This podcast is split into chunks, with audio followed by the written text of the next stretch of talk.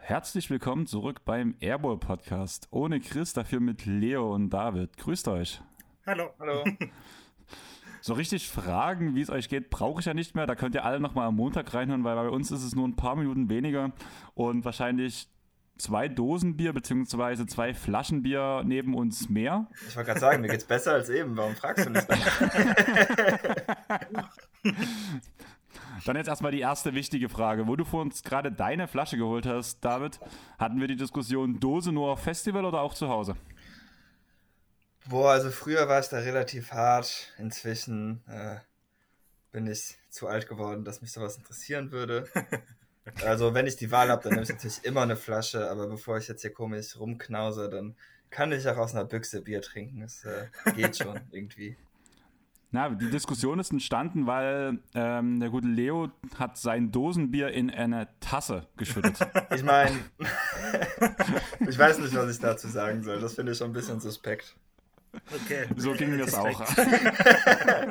ich weiß nicht genau, wie ich das auslegen soll. Ich weiß auch gar nicht, ob es schlecht ist, aber ja, suspekt ist, glaube ich, das richtige Wort dafür. Ja. Tassenbier. Tassenbier. Ja. ja, etwas suspekt ist auch der erste Pick, den die Uh. Dallas Mavericks ähm, doch, gar nicht. Das ist jetzt, ich bin direkt erstmal in der Zeile verrutscht. Ich wäre jetzt fast bei den Denver Nuggets gelandet. Aber ja, was wollen wir machen? Wir reden jetzt über die West-Teams und den Draft dazu. Ein paar Sachen, Free Agency werden wir nebenbei besprechen. Im ersten Pod gab es ja eine Wurschbomb um Rudy Gobert, den werden wir auch mit hier einbinden. Aber lasst uns erstmal ganz kurz über die Dallas Mavericks reden. Wir haben gesagt, man braucht Playmaking neben Luka Doncic im Idealfall noch ein bisschen mehr. Jetzt, wo Brunson weg ist, ist das ja akuter denn je.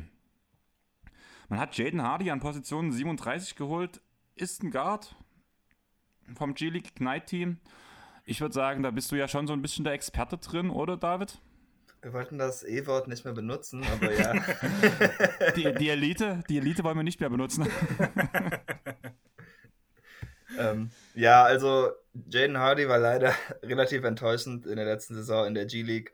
Zum Ende des Jahres wurde er immer ein bisschen besser, also das macht ein bisschen Hoffnung.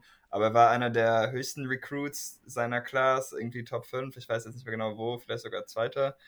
Ähm, und das konnte er nicht so ganz wahr machen. Also im College war er einfach ein absoluter, äh, College sage ich schon, bei, in der G-League war er einfach irgendwie so ein absoluter Chucker, hat richtig viele schlechte Entscheidungen getroffen, ähm, hat einen sehr guten Handle und er wird seine Würfe auch immer los. Also das ist immerhin gut, aber so athletisch war er da ein bisschen enttäuschend und wie gesagt, die Entscheidungsfindung war einfach nicht gut. Ähm, ich finde ihn trotzdem noch ein bisschen spannend, trotz all dieser Enttäuschung, weil er hat halt irgendwie so zwei Wege, wie er erfolgreich sein kann. Zum einen könnte er halt vielleicht doch noch dieser On-Ball-Scorer sein, äh, der er sein sollte, was wir jetzt noch nicht von ihm gesehen haben, zumindest nicht effizient, nur sehr ineffizient. Oder vielleicht kann er das halt dann ineffizienter in einer Bankrolle für ein Team ausfüllen. Damit könnte er auf jeden Fall Wert schaffen. Oder wo er auch noch recht spannend war, war Offball als Shooter. Ähm, das musste er auf jeden Fall mehr machen. Also das war jetzt nichts, was er oft gemacht hat, aber er kommt sehr gut um Screens rum, wenn er es denn mal macht. Er kann auch relativ gut die Lücken füllen. Für so Relocation hat er noch nicht so ganz das äh, Basketball-Feeling, aber das könnte vielleicht auch noch kommen. Und gerade dieser Offball-Aspekt, den finde ich in Dallas schon ziemlich spannend. Und ich könnte mir vorstellen, dass man ihn langsam als Aufbauspieler ranführt und dann vielleicht später dann wieder ein bisschen mehr On-Ball die Schlüsse gibt, ähm, um dann neben Luca vielleicht noch eine Waffe zu haben. Aber ich glaube, das wird ein längeres Projekt, auf jeden Fall der letztere Teil, bis man da einen etwas besonderen Basketballspieler hat. Aber für die Mavs finde ich das einen ziemlich guten Pick, denn bei all seinen Fehlern hat er doch schon Upside und ähm, ja, die Mavs brauchen einfach mehr Starspieler und da ist jeder Upside-Gamble, denke ich, ein guter. Ja, also ich denke auch, dass der Pick ziemlich gut war. Und also vor allem ein 37, jemanden, der, der noch relativ Upside nach, nach oben hat. Vor allem im Bereich Scoring finde ich ziemlich interessant für die, die Mavericks. Ich bin ein bisschen skeptisch, was sein Playmaking angeht, weil da, keine Ahnung, sehe ich ihn irgendwie nicht so wie, nicht so gut wie Bronson, also weil er einfach nicht so den Blick hat für, für seine Mitspieler. Aber Offball ist halt, glaube ich, echt auch gut zu gebrauchen. Jetzt auch schon diese Saison in einer kleinen Rolle vielleicht auch schon, ja. ja. Dann wird ja eigentlich jetzt hier gar nicht mehr so viel zu sagen sein. War immerhin der einzige Pick von Dallas. Ähm, Doch, ich habe noch ein Ding zu sagen. Hm. Ja. Ich finde lustig, dass wer auch immer diese Tabelle geschrieben hat, Dinwiddie wie Veni Vidi Vici geschrieben hat. okay, das war's, jetzt können wir weiter. Ja, ich muss auch Christlein meinen Schutz nehmen, das war ich. ich wollte keine Namen nennen. Ich wollte nur sagen, dass ich das lustig fand. Ja. Aber gut, über Hardware reden wir dann nicht. ja. Dann lass uns jetzt zu Denver gehen. Weil bei Christian Brown konnte man auch, wenn man aus Deutschland kommt, gar nicht so viel falsch schreiben, oder? Ist das ein nee. US-Amerikaner? Könnt ihr mir dazu was sagen? Ja, ich glaube schon. Aber ja. es wird nicht mehr deutsch aus. Also der heißt nicht Christian Braun, wenn das die nächste Frage gewesen wäre. ich ich glaube, das sagen dann nur die, die Korbjäger, der Korbjäger Podcast. Der wird dann mal total deutsch das, der, Die werden es nutzen. ja. ich hätte es ja. irgendwie so auf ähm, hier holländisch oder sowas interessant gefunden. okay. ähm, ja. Nee, ist nicht anders. Hm. Okay. Dann ein 6'5 Guard, 21 Jahre alt von Kansas. Ähm, vielseitiger Rollenspieler, kann in Transition gut nach vorn gehen. Und ja, ein gewisses Basketball-Feel, oder? Bitte? Ein gewisse, also ein gutes Basketball-Feel. Ja, so. ja, ja, also, doch schon. Ja, mhm. ja. also ich finde den Verein sehr, also sehr gut im Bereich, so, so Entscheidungen treffen, gute Würfe nehmen. Also er macht wenig, wenig jetzt Sachen, wo man sich komplett an den Kopf greift und denkt, was, was will der jetzt oder was tut der da gerade? Also ich finde ihn einfach sehr erfahren als Spieler auch. Er ist einfach der perfekte Rollenspieler. Also ich glaube so, da muss man sich jetzt auch nicht so viel Upside noch erhoffen. Aber ähm, gerade neben Jokic, der kann ja aus perfekten Rollenspielern einfach so viel mehr machen, weil der Ball saust immer übers Feld und wenn die Mitspieler auch immer übers Feld sausen, dann wird es halt ziemlich schwer, die Offense von Denver zu stoppen. Und in der Hinsicht ist es einfach ganz praktisch, einen Three-Level-Scorer zu kriegen, der einfach klugen Basketball spielt und auch noch am defensiven Ende helfen kann, obwohl er ja natürlich jetzt nicht so lang ist. Und ja, also da hat er dann schon irgendwo vielleicht ein paar Limitationen, aber ähm, erstmal wird er dafür, denke ich, auch ganz gut sein. Ähm, ich hatte bei ihm ein paar Vergleiche zu Fago Campazzo gelesen. Hm, nee, also Campazzo ist eher ein Point Guard und Brown ist halt eher ein Shooting Guard.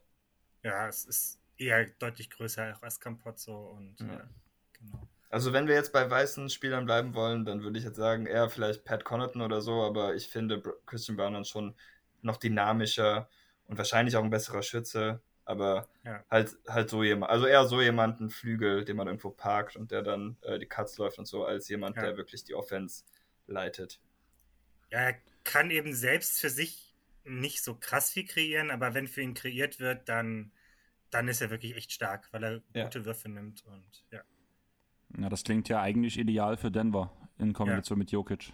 Jo. Also gerade ein, ein, Spieler, der ein, ein Guard, der den Ball nicht dauerhaft in der Hand braucht sich gut positioniert und danach hocheffiziente Würfe trifft. Das ist ja. ja eigentlich genau das, was man in Denver braucht. Ja, also allein den Pick betrachtet, ist das der 1-Plus-Pick gewesen für mich. Wenn jetzt nicht der 30. Pick für Denver gewesen wäre, da, naja, mit Peyton Watson, da war ich dann doch sehr überrascht. Dann klär uns auf, warum warst du überrascht?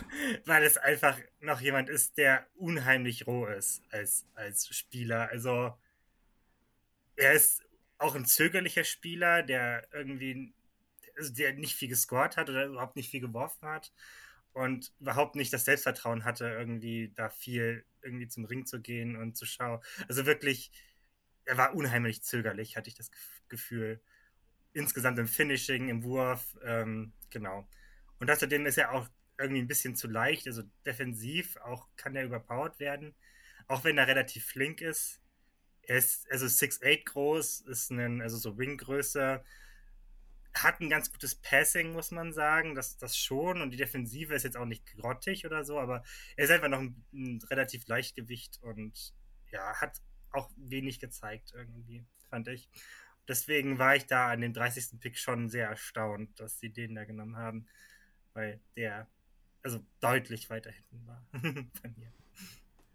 Aber Watson ist ja gerade auch mal erst 19 Jahre alt und gerade, ja klar, zögerlich ist halt so eine Sache, aber ich glaube, das kann man abtrainieren.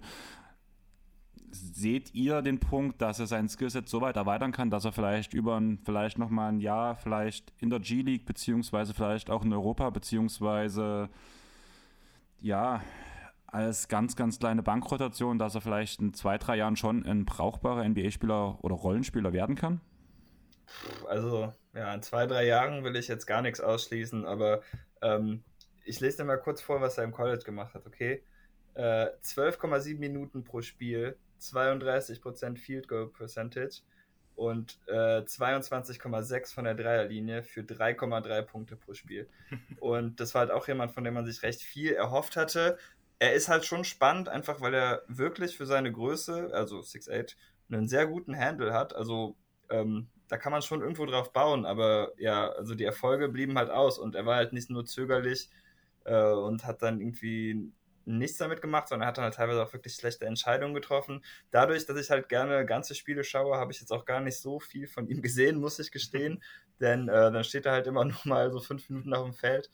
Aber ähm, ja, ich verstehe so ein bisschen den Upside-Swing, aber ich glaube, also Jaden Hardy wäre zum Beispiel hier, glaube ich, auch einfach ein besserer Pick im gleichen, äh, von der gleichen Idee her gewesen, einfach weil der Weg für Peyton Watson noch so weit weg ist, bis er ein produktiver Spieler ja. sein kann. Ja, also auch EJ Liddell war ja noch zu haben, der noch deutlich später gegangen ist, wo der auch deutlich schneller jetzt geholfen hätte mit, also das. Also ich habe den Pick irgendwie echt nicht kapiert, muss ich sagen, von Denver in 30. Vor allem tut mir jetzt gleich schon wieder leid, weil wir wahrscheinlich jetzt direkt ein paar Hörer verlieren gerade wieder, weil alles, was du gerade aufgezählt hast, so ein bisschen bis auf der Punkt, wo du die Punkte gesagt hast, hat mich so extrem an Russell Westbrook erinnert. Und äh, Wurfquoten, keine klugen oh Entscheidungen, überhastete Abwürfe. ich musste, das war. Also er, wirft ja nicht mehr überhastet ab, er traut sich nicht mehr abzuwerfen. Also. Also doch kein Westbrook. Nee, doch überhaupt kein Westbrook. Er ist einfach total zögerlich, was, was seinen Wurf auch. Also, keine Ahnung, der traut sich das nicht mal. ja, also. Okay, und. Ja. Wie sieht das ja. dann mit Ismael Kamagata aus, dem Center von Paris? Oder aus Paris? Also zum einen, der wird nächstes Jahr so und so nicht in der Liga spielen, der wurde gestasht, das ist schon klar, soweit ich weiß.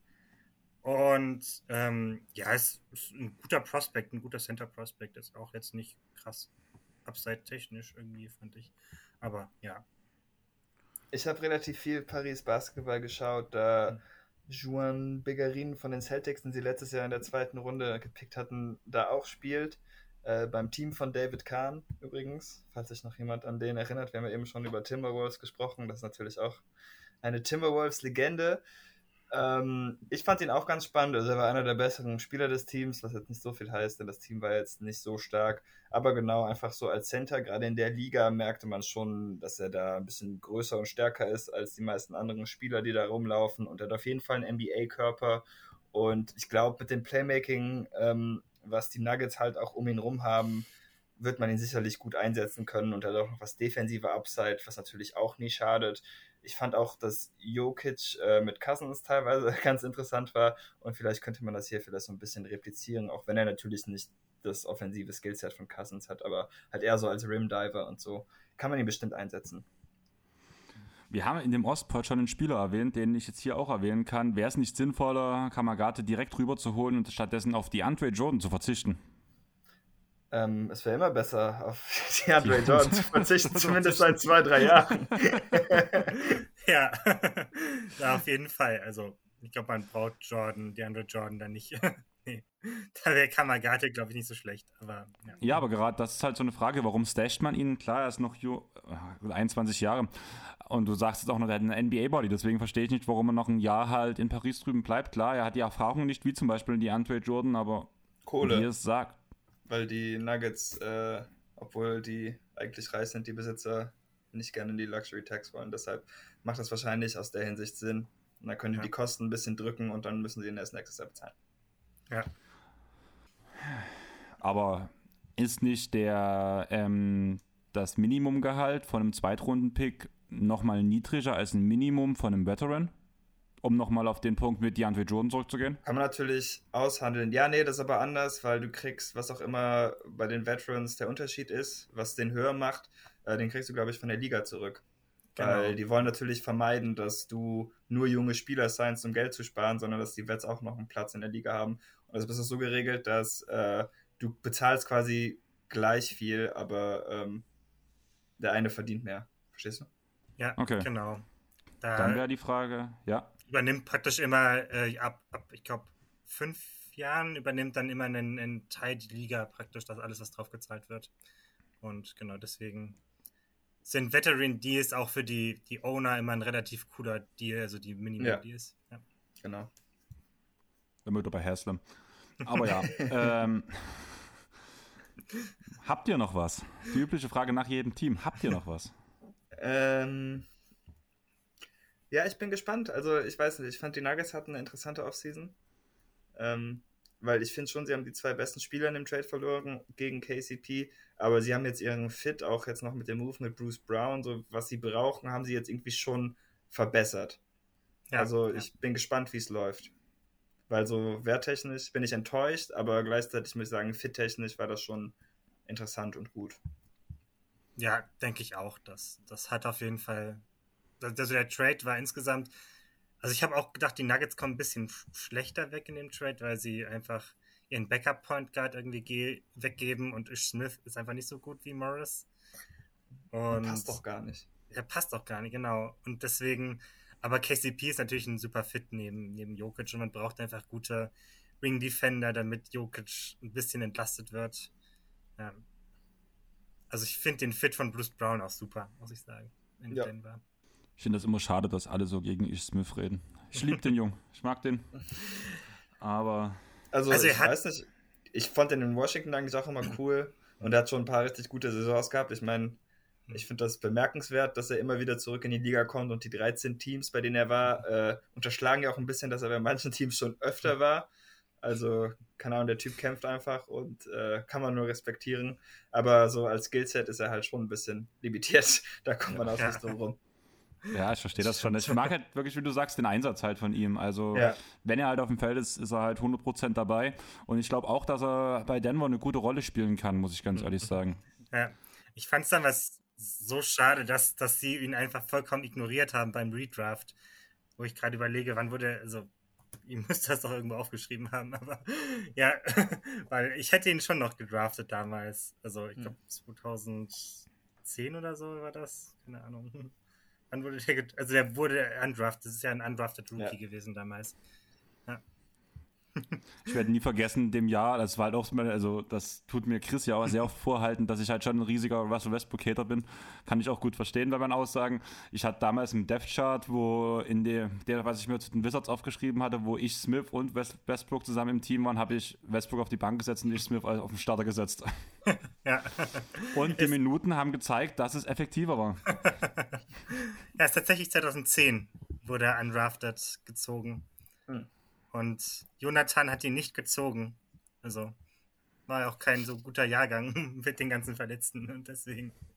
Nein. Haben die dann auch eine ganze Runde gemacht? Vielleicht haben die dann ja auch früher aufgehört. Also die haben bis 20, glaube ich, gemacht. Na gut. Könnte es eng werden.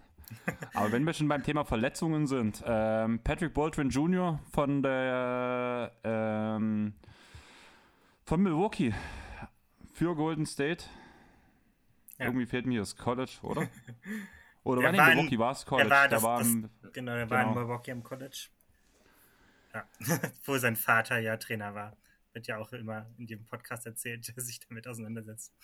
Dass er gefeuert wurde, der, also der Vater wurde als Trainer gefeuert und dann lief es auch bei Patrick Baldwin überhaupt nicht mehr. Und er war dann eben verletzt, ja. Hat nur elf Spiele gespielt, du hast gerade schon gesagt, mit der Verletzung. Ja. ja. Ähm, solider, spielt eine solide Off-Ball-Defense, kann scoren. Aber ja, irgendwie wirkt sehr behäbig auf dem Feld, kann man das so sagen? Also ja. nicht der schnellste Spieler. Ja. ja. Und die On-Ball-Defense lässt er sich halt schon sehr gern mal vernaschen. Ja. bringt er Golden State was? Ist er der Spieler für die nächste Generation um Kuminga, um den großartigen James Wiseman und Moody? Also ich hatte ihn aus der ersten Runde rausgeschoben bei mir, einfach weil er auch so lahm aussah. Ich finde, ich habe den Spieler jetzt im Kopf wegen des Signings heute, aber der bewegt sich jetzt irgendwie schon so wie ein 32-jähriger Danilo Gallinari. Vielleicht Gallinari schon was älter, ich bin gar nicht sicher. Aber er bewegt sich einfach so langsam und hat ja auch mit die schlechtesten Combine-Werte aller Zeiten. Und das finde ich einfach verrückt für jemand, der letztes Jahr noch ein Top-Prospect war. Und äh, ja, auf die Combine kann man sich auch irgendwie so ziemlich spezifisch auf die Sachen vorbereiten. Also das ist ja oft so, dass Spieler, die eigentlich nicht so gut, man denkt, wie macht er das, dass sie da relativ gut abschneiden. Das war einfach eine Katastrophe bei ihnen. Mhm. Ähm, die Sache ist halt, sein Wurf sieht sehr gut aus und Leute, die gut werfen können, können in Golden State halt auch sehr gefährlich sein. Defensiv, falls er da jetzt nicht äh, sein Ding zusammenkriegt, haben sie wahrscheinlich auch genug andere Spieler, um das auszumerzen, aber ich denke, kurzfristig wird er da auch nicht spielen. Sie müssen ja jetzt erstmal ihre, ihren Rookies der letzten Jahre in Kuminga, Moody und vielleicht auch noch Wiseman erstmal ein paar Minuten geben, bevor da jetzt er in Frage kommt, denke ich. Und gerade Big Man haben sie ja jetzt äh, im Gegensatz zu den, obwohl, na doch, sie haben schon Porter und Toscano Anderson verloren. Also in der Hinsicht kommt vielleicht ein bisschen Platz frei, aber ich denke, der muss sich erstmal hinten anstellen. Ähm, ja, ja. ja. Denke ich auch. Also ich habe eine interessante Idee gelesen, dass er als Small Ball 5er vielleicht irgendwie eingesetzt werden kann. Weil der da jetzt nicht so diese Schnelligkeit Wie Mo Spade so. das kann gut sein, ja, ja, genau. Aber ähm, ja, er hat einfach, also seine schlechten Werte, athletischen Werte sind einfach echt krass. Wobei er ja ein sehr guter Freiwerfer ist und auch gutes Shooting liefert, aber. Da bin ich echt mal gespannt. Also er muss sich da athletisch echt deutlich weiterentwickeln und an Schnelligkeit und, und ja, irgendwie echt noch was drauf äh, packen. Ja.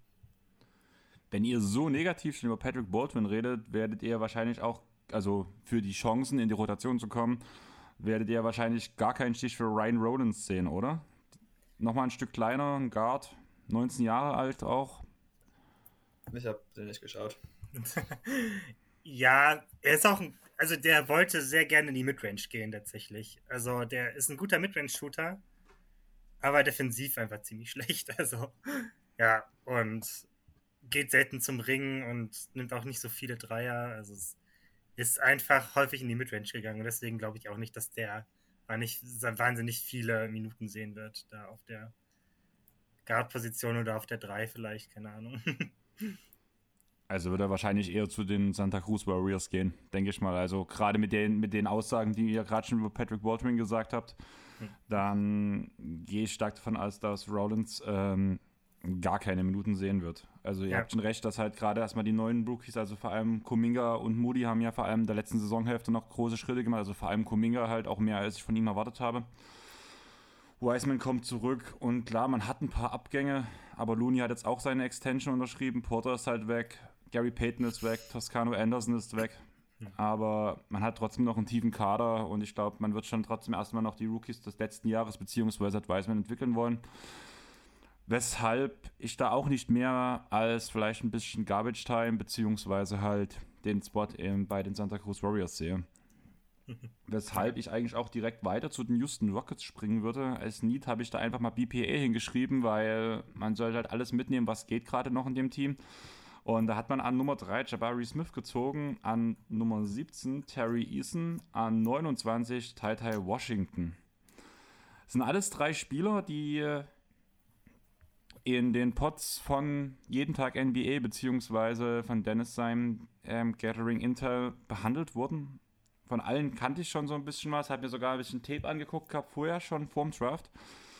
Bei Tai Tai alleine schon, weil ich den Namen cool fand. Und Jabari Smith wurde ja eine ganze Zeit lang an Nummer 1 gewertet, sag ich mal so. Also, oder gemockt. Ähm, warum ist er es am Ende nicht geworden? Lag am Skillset? Passt er einfach nicht ähm, zu Orlando bzw. OKC? Oder was war das Problem? Ist immer ein sehr großer Forward mit 6'10, ist ein starker Werfer, kann aus jeder Situation den Wurf losbekommen, kann ISO, ist im ISO-Ball besonders gut, ist ein bissiger Defender, ja, also woran hat es gelegen? Ja, kann nicht dribbeln. Und das ist halt ein bisschen doof. Wenn äh, man so hoch in der Draft draftet, dann will man natürlich auch jemanden, der dir irgendwie deine Offense führen kann. Und ja, der Handle von ihm ist einfach nicht auf dem Niveau der anderen Top Prospects. Und ich denke, das haben die dann auch irgendwann alle eingesehen. Ähm, was so ein bisschen Hoffnung macht, ist natürlich, dass er besser war als äh, ein Spieler, über den wir gleich noch sprechen werden, Walker Kessler, nicht auf dem Feld stand. ähm, und er dann irgendwie die 5 war. Also da ist dann halt schon noch vielleicht was mehr drin.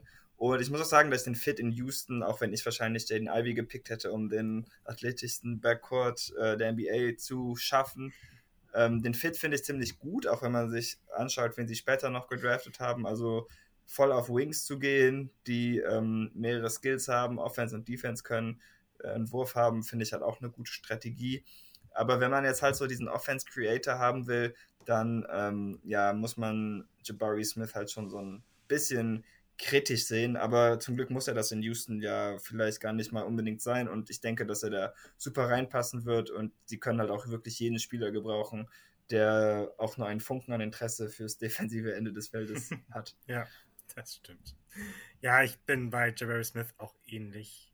Also ich hatte ihn auch ein bisschen weiter hinten, weil einfach Jaden Ivy und Bankero und, und Chad irgendwie weiter, also besser waren, aber ja, also ich finde, Smith passt fast in jedes Roster rein, weil er eben so ein, so ein Free-Plus-Spieler ist, der vielleicht nicht so die krasse Abzeit hat, weil ihm das Ballhandling fehlt, aber genau. Aber ich, man muss schon sagen, der Wurf ist für einen Spieler seiner Größe unglaublich. Also wenn wir uns jetzt ja. anschauen, welche NBA-Wings, die so groß sind und so werfen können, ähm, perspektivisch, dann landet man wahrscheinlich bei Jason Tatum und Kevin Durant und so viele Namen werden da gar nicht mehr fallen. Die Frage ist halt, ob er auch die anderen Facetten ihres Spiels irgendwie imitieren kann. Ja. Und äh, ja. Jabari Smith hatte doch das Shades of a Big Clay Thompson, oder? Ja, ja genau. genau. so Michael Potter Jr., Clay Thompson, das ist schon äh, so, genau, den hätte ich halt, Michael Potter hätte ich jetzt auch noch nennen können. Aber das mhm. ist so, äh, so Stil, den er vertritt. Ja. Okay. Ähm, du hast schon gesagt, Ballhandling und der ganze Isoball ist jetzt nicht so besonders bei ihm. Liegt das vor allem an seiner Grundgeschwindigkeit? Weil ich fand, die wirkte bei ihm vor allem On-Ball jetzt nicht so präsent. Ja, ich weiß, was du meinst. Also mit dem Ball in der Hand ist er irgendwie direkt mal viel langsamer. Ähm, ist gut möglich. Ich meine, man hat halt noch so ein paar ISO-Outs, aber ich meine, das hatte man bei Clay Thompson ja zum Beispiel auch, dass man ihm so den Ball im Post geben konnte. Äh, das ist natürlich ein bisschen weggefallen, als Steve Kerr dann von Mark Jackson übernommen hat. Aber das sind auf jeden Fall auch Würfe, die er treffen kann. Wenn er ein Mismatch hat im Post, dann äh, glaube ich nicht, dass er leicht zu verteidigen sein wird. Aber es ist halt, wie gesagt, so mit dem Top-Pick ist das nicht so, nicht so ganz, was du willst. Ähm, sollte er jetzt sich irgendwie athletisch und gerade mit dem Ball in der Hand als Baller noch verbessern können, dann ist er auf jeden Fall jemand, der noch einen Case hat, an 1 gezogen, äh, ja, hätte da gezogen werden sollen. Aber Ballhandling ist halt so ein Skill, wo ich den Eindruck habe, dass er sich selten verbessert. Also so von den Sachen, die man verbessern kann, Defense, Shooting, Passing, würde ich äh, Ballhandling wahrscheinlich relativ weit unten ansiedeln. Ja, ja genau. Dann lass uns mal weiter zu Tyree Eason gehen. Da habe ich hier stehen, ähm, ein extremer Hustle-Guy, hat große Hände, ist switchbar, ähm, zieht viele Fouls, aber so ein bisschen unausgereiftes Skillset, kann Kontakt bei, bei Finish so eine Cup nur ähm, zum gewissen Teil absorbieren, fault viel zu viel. Der Wurf, naja, also kann der noch kommen, also an, also es sieht ein bisschen danach aus, dass er kommen kann, aber irgendwie bin ich skeptisch. Ja, muss man schon sagen, er ist hauptsächlich bekannt, also für die Defense gewesen. Also er hat unglaublich hart gespielt und auch defensiv mit einer der besten Verteidiger des gesamten Jahrgangs, ähm, meiner Meinung nach, muss man sagen. Er holte viel, hat viel geblockt und auch einige Steals geholt. Ja, ist unheimlich switchy und, und clever in der Defense gewesen. Man muss auch sagen, dass, dass der Wurf echt so ein bisschen gefehlt habe, hat. Also, ich, also Wurf kann immer antrainiert werden. Das ist wahrscheinlich ein, einer der Skills, der ein bisschen weiter oben angesiedelt wird, als, als, als der wirklich sich noch verbessern kann in der NBA auch mit der Zeit.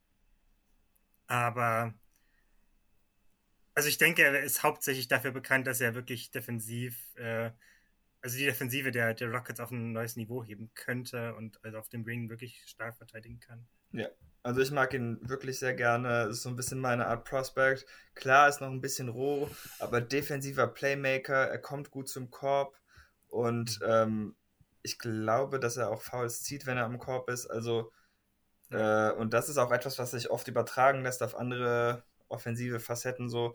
Deshalb finde ich ihn einen sehr guten Pick. Defensives Playmaking ist etwas, was sie brauchen. In Jabari Smith haben sie so ein bisschen den soliden Man-to-Man-Defender und in Terry Easton haben sie jetzt noch den Chaos-Verteidiger dazu. ähm, und das sind alles Typen, die man neben Jalen Green und Alperin Schengen in erster Linie natürlich enorm brauchen kann. Deshalb verstehe ich, was die Rockets da machen. Sie brauchten auch mehr Wings. Sie hatten ja letztes Jahr zu viele Guards und zu viele Bigs und jetzt haben sie ihren Kader so ein bisschen moderner umstrukturiert und deshalb hat der Pick von mir an dieser Stelle eigentlich volle Zustimmung. Ja, meiner, ganz meine Meinung. Ja, wo ich noch sagen würde, er geht häufig über rechts bei seinem Drive. Also das hatte ich das Gefühl, dass er vermehrt mhm. Rechts nimmt und links irgendwie ignoriert und da er schon ein bisschen eindimensional ist offensiv.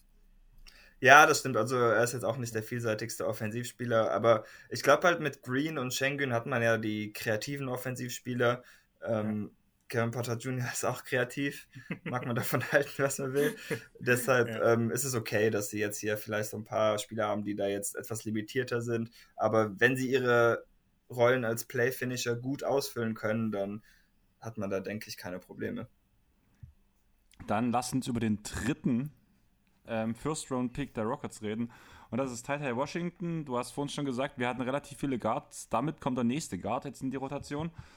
Ähm, bisschen kleiner als die ganzen anderen. Der erste Schritt ist behäbig, langsam, ja. tut relativ schwach am Ring abschließen, ist dafür aber ein engagierter Verteidiger, kann gut aus dem Pick and Roll arbeiten, ist ein Off-Ball-Threat, ähm, hat einen Pull-Up-Wurf.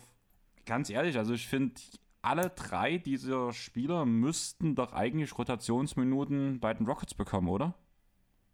Ja, ich kann es mir gut vorstellen. Ähm, ich mag auch den Tai-Tai-Pickup.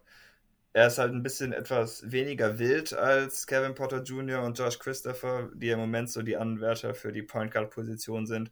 Ähm, spielt was solider als Playmaker, jetzt nicht umwerfend, aber er macht halt auch wenige Fehler. Und ich glaube, die Rockets können jemanden gebrauchen, der keine Fehler macht, denn Fehler machen können die gut. Äh, ich weiß, dass sie am Anfang der Saison hatten sie, glaube ich, eine Weile die höchste Turnover-Rate aller Zeiten, meine ich, mich erinnern gesehen zu haben. Und kurzzeitig hatten sie sogar mehr Turnovers als Assist. Ich glaube, das hat nur zwei, drei Spiele gedauert oder so. Aber ich meine, das muss man auch mal schaffen äh, bei einem professionellen Basketballteam. Das ist nicht einfach und dann kann ein Spieler, der solide werfen kann, solide passen kann und den Ball nicht dauernd verliert, schon helfen.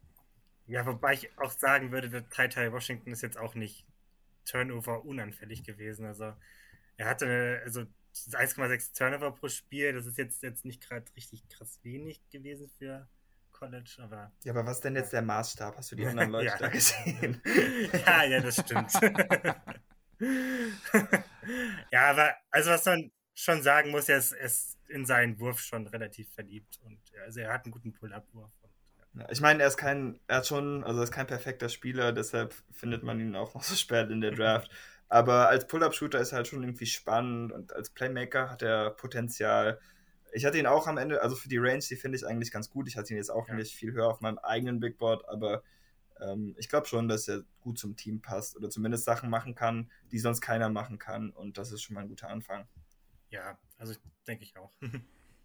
Guter Pick. Dann wäre jetzt meine Frage, also ihr habt gerade schon geredet, hast du dir mal den Rest der Leute dort angeguckt, war gerade die Aussage, man braucht ja an der NBA auch ein paar Veterans. Wenn wir jetzt gerade drüber nachdenken, wir haben jetzt wieder drei Spieler, wo wir sagen, eigentlich müssten alle drei Minuten bekommen. Ich würde auch sagen, Potter Jr., Green logischerweise, Christopher muss Minuten bekommen.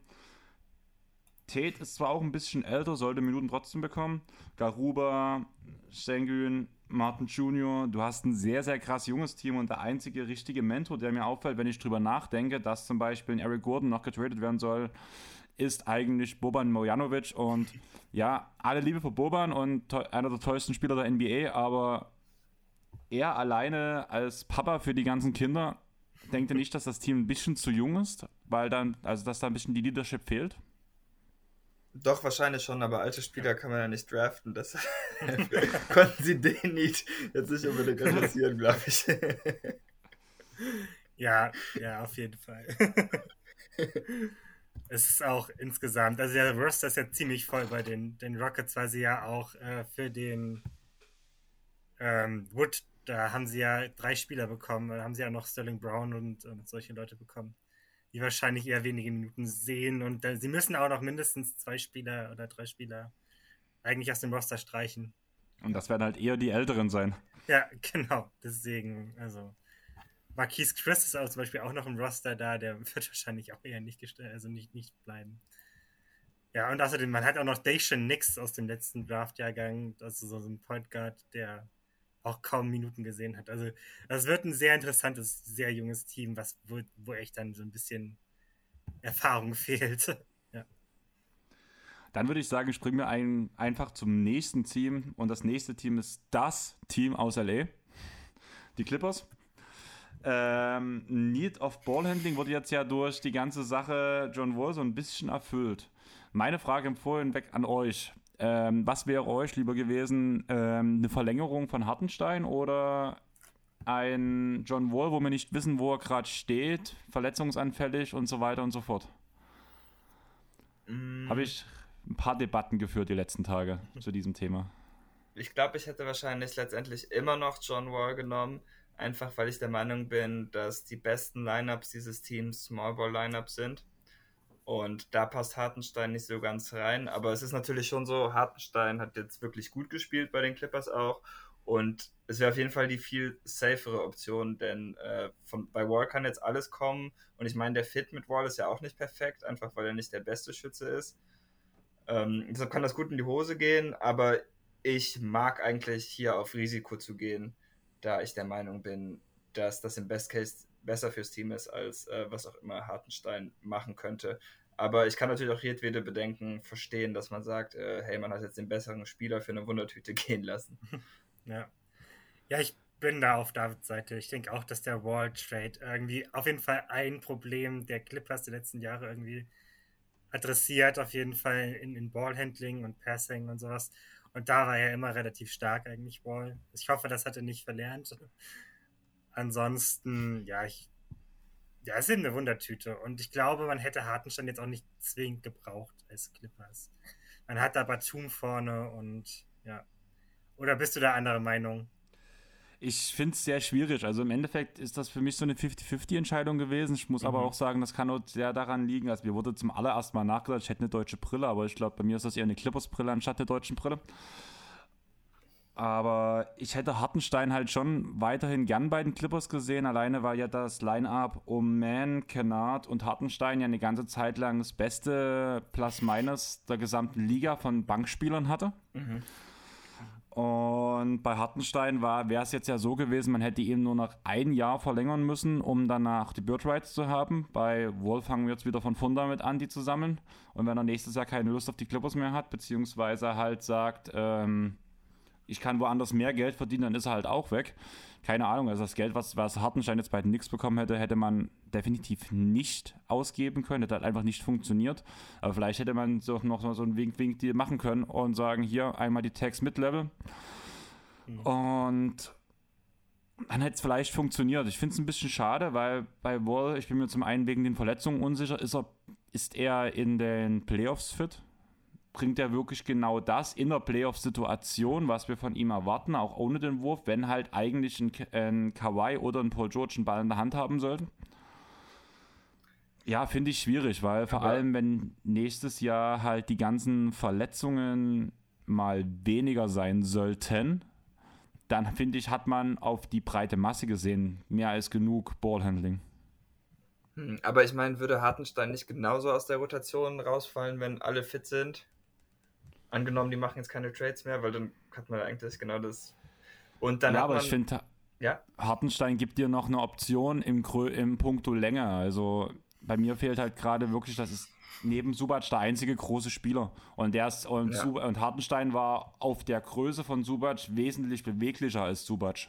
Mhm. Was ich halt als wichtig empfand. Ja, also ich kann es auf jeden Fall verstehen. Aber ich glaube, ich würde dann trotzdem. Und ich muss aber auch sagen, John Wall war auch jahrelang einer meiner Lieblingsspieler. Einfach weil er so dynamisch war, gerade in Transition. Das war schon cool zu sehen, als er noch in seiner athletischen Peak war. Bei mir ist halt der Punkt, dass ich nie ein riesen Wall-Fan war. Und da ist es halt auch vielleicht auch noch so ein bisschen, also wo jetzt ich, ich habe jetzt äh, alleine nach dem Signing jetzt vor drei oder vier Stunden habe ich schon drei Nachrichten bekommen, ob ich mir jetzt den nächsten John Wall Trikot hole, wo ich mir so denke, nein. also dann doch, also da, bei mir war eher so der Punkt, das Amir Coffee Trikot nach der Verlängerung. Das ist, das ist interessant. Lass uns nicht über Wall reden, lass uns über Amir Coffee reden. Wie schön ist ein Trikot, wo Coffee auf dem Rücken steht. ja. Was, also ich verstehe auf jeden Fall den Punkt, wenn du sagst, das Wall ist wahrscheinlich nur diese eine Saison da und Hartenstein wäre wahrscheinlich noch ein, zwei Jahre länger da gewesen oder sogar noch länger. Und das wäre natürlich irgendwie schon doof, wenn man Wall nach einer Saison verliert. Also die, das Argument verstehe ich auf jeden Fall. Das ist auf jeden Fall ein Pro-Argument für Hartenstein. Ja. Aber ja, für Hartenstein hat man sich ja, oder statt Hartenstein hat man sich jetzt ja für Musa Diabate entschieden, ein 6'10 Power Forward Center, 20 Jahre, Big Man mit einer Voraussetzung für einen Drei-Punkte-Wurf. Wie safe ist das? Habt ihr euch mit dem Spieler beschäftigt? Weil ich habe von dem Spieler, bevor die Clippers verkündet haben, dass sie den gepickt haben, noch nie was gehört. Ja, ich habe ein bisschen gesehen, weil er bei Michigan gespielt hat. Ja, genau. Ja, was willst du, du zu ihm sagen, David? Ähm, ich finde den tatsächlich Macht mir Hoffnung. ein bisschen vergleichbar mit einem alten ehemaligen Clipper. Ähm, ist ein bisschen größer, aber so von dem, wie er scoren kann, erinnert er mich ein bisschen an Montrezl Harrell. Er ist nicht so ganz, ganz so aggressiv als Scorer und er sollte auch als Verteidiger wahrscheinlich äh, besser sein, aber ich finde das so ein bisschen vergleichbar. Also er kommt halt auch so ein bisschen an seine Punkte, indem er in der Zone rumwühlt, Rebounds sich nimmt oder dann halt irgendwie ein, äh, ja, aus dem High Post irgendwie zum Korb drivet oder so.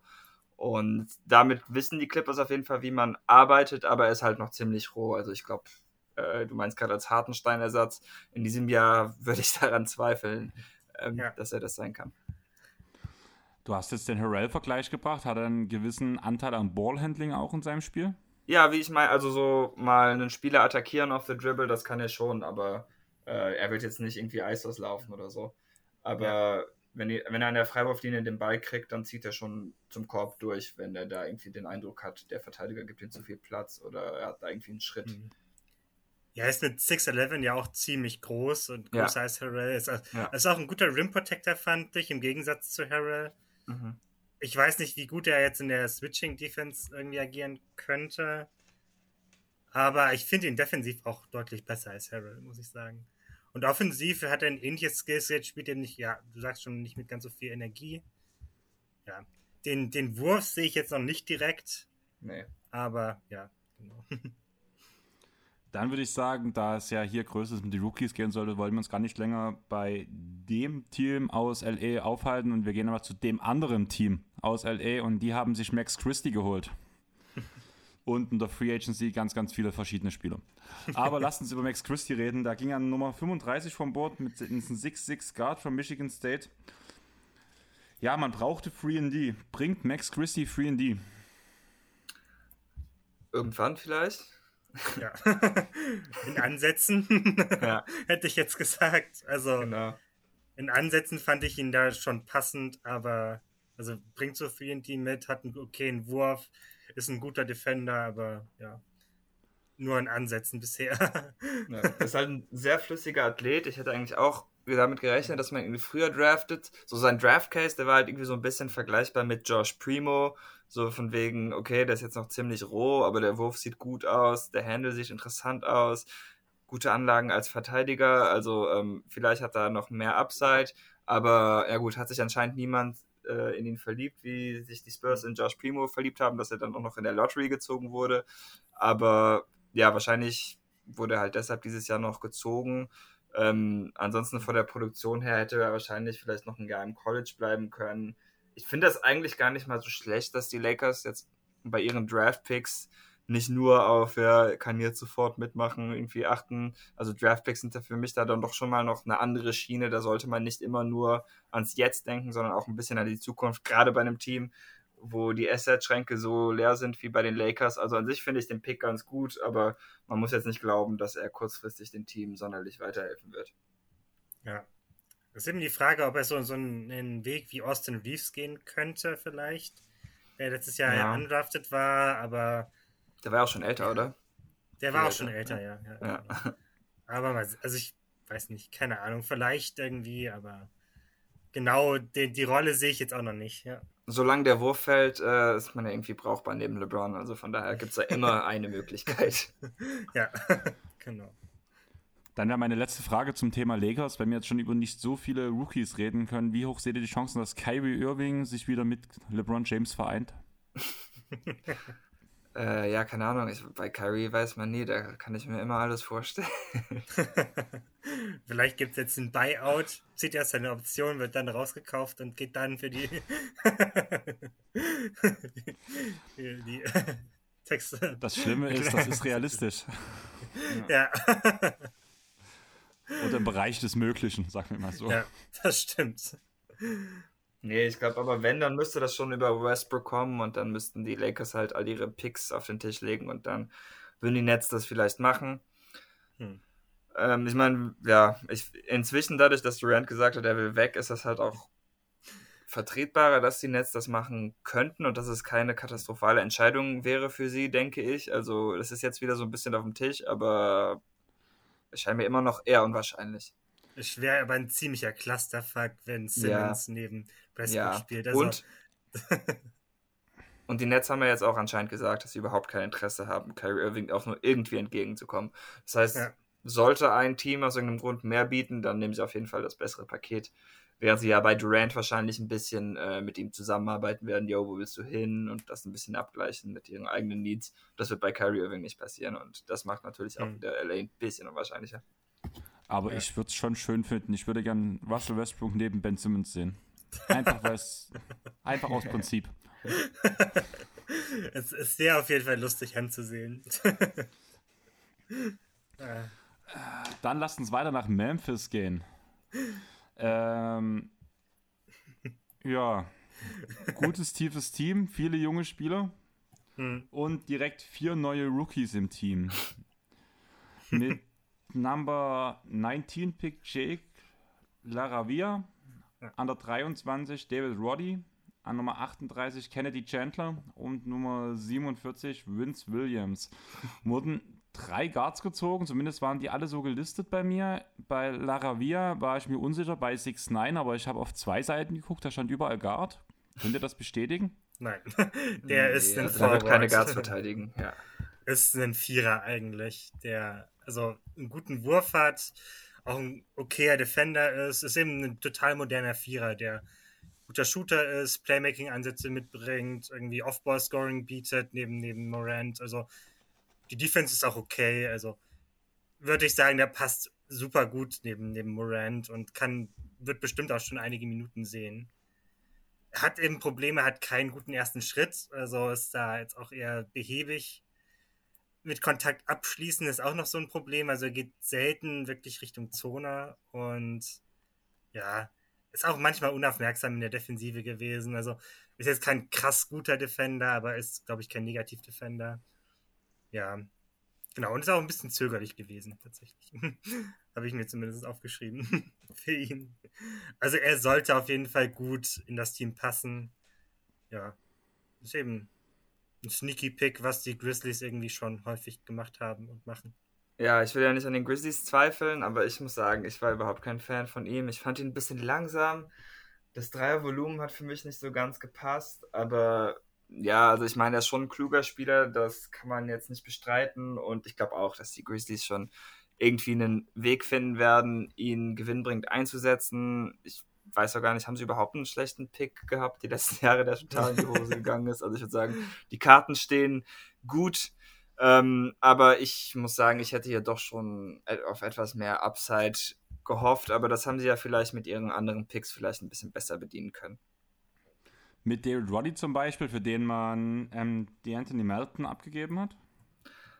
Ja, weiß ich auch nicht, finde ich auch ein bisschen problematischen Spieler. Aber ich muss sagen, ich habe mal einen Kurs bei Colorado State belegt. Äh, mhm und absolviert und so. Das heißt, wir sind quasi zum gleichen College gegangen, auch wenn das nur ein Online-Kurs war, den ich von hier gemacht habe. Aber gut. das ist cool. ja, es, also ihr, ihr, seid quasi Homies. Wir, sind, wir kennen uns, wir heißen beide David und äh, ja. Ihr ja. grüßt euch, wenn ihr euch mal seht. Das, das werden wir auf jeden Fall tun. Und ich war auch mal breit gebaut, aber das ist jetzt leider ja. nicht mehr so. er ist einfach mit einer der schwersten Spieler des gesamten Draft gewesen, mit 250 ja. Pfund. Das habe ich zumindest über ihn gefunden. Also. Der Körper ist ja. verrückt. Also der macht keinen Sinn. ja. ja. Der ist ja wirklich nicht so groß. Nee, also. 6'5 groß und 250 Pfund schwer.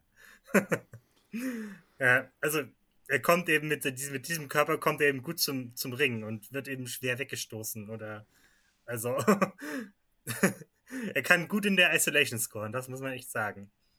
Aber ja.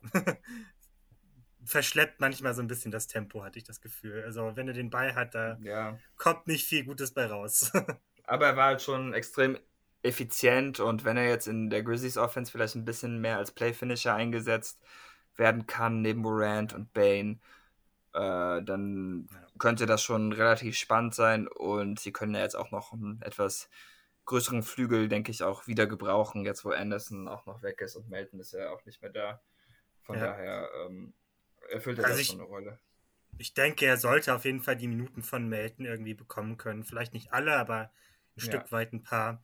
Und was man auch sagen muss, er hat seinen Wurf stark verbessert in der letzten Saison. Ist natürlich auch wieder so eine Frage, kann er das irgendwie replizieren in der NBA?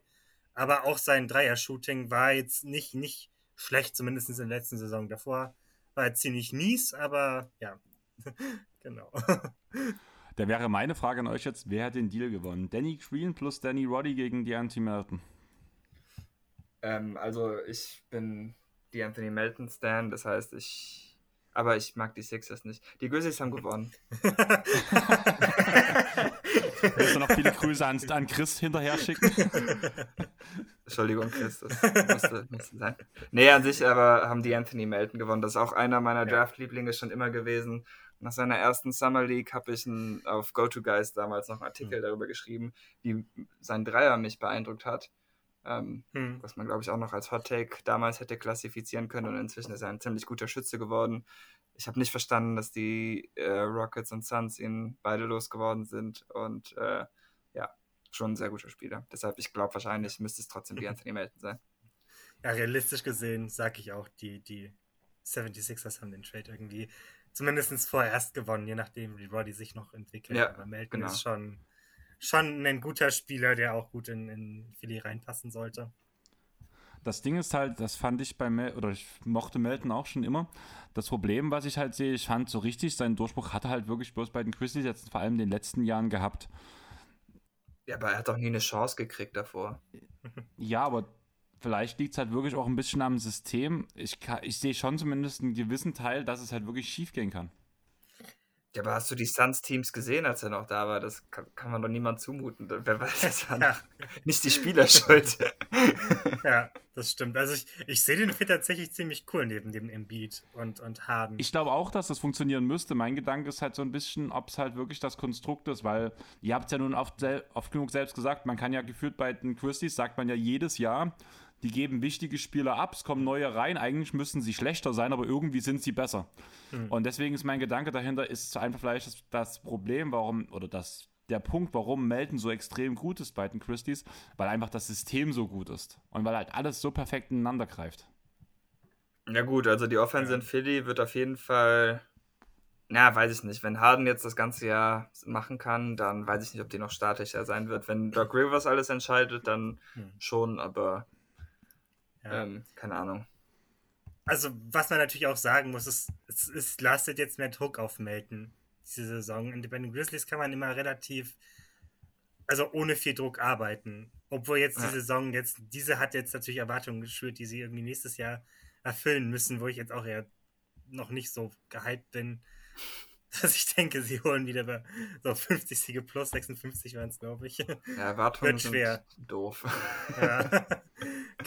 Genau. Nee, also ja, das das Ding für Melton ist natürlich, er ist jetzt quasi der Off-Ball-Shooter in Philadelphia. Und das ja. musste in äh, Memphis nie sein. Also mhm. vielleicht von der Verantwortung her könnte das schon was schwerer wiegen. Aber ansonsten, Harden kann gute Dreier auflegen. Äh, Maxi kann einfach von seinem Speed zum Korb her vielleicht eine gute Jamorant-Impression hinlegen. Also ja. sind jetzt auch genug Gründe, dass ich mir vorstellen kann, dass es gut funktioniert. Ja, denke ich auch. Aber also, wir hoffen natürlich nicht, außer für Chris. Also, ansonsten nicht. Also für Melton würde ich es hoffen. Ich, also der ist doch ein cooler ja. Kerl, also warum nicht? für Melton auch. für Melton Die Anthony Melton hat den Trade gewonnen. Habt ihr noch mehr ähm, Sixers Slender für mich? Immerhin wollte Chris in der letzten Folge Terrence Mann und PJ Boston wegtraden. Also ich brauche noch mehr. wissen, die, wissen die Sixers, wie alt PJ Tucker ist oder haben die das übersehen? Ja.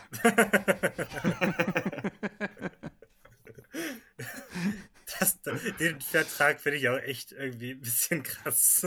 Allgemein, also ich finde die Moves der Sixers nicht schlecht, aber ich finde es schon ein bisschen merkwürdig, jetzt irgendwie so ein quasi Team, was vor drei Jahren aufgebrochen wurde, jetzt so halb wieder zusammenzuführen. Nur sind alle ein paar Jahre älter und wirklich keiner davon ist besser.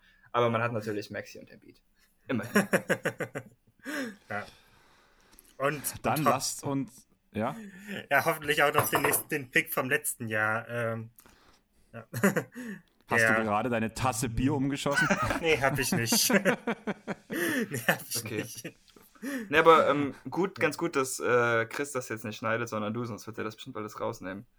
ja. also nochmal viele Grüße und Chris, wir kommen jetzt zu deinem Lieblingsspieler Rudi Gobert und den Minnesota Timberwolves. Ja. Also ich habe ja an Nummer 22 Walker Kessler stehen, über den reden wir jetzt später, glaube ich. Ja. ja. Dann habe ich hier an Nummer 26 Randall Moore Jr. stehen. Ja. Ja, ja der ist der. Genau. ich sehe Begeisterung in euren Gesichtern.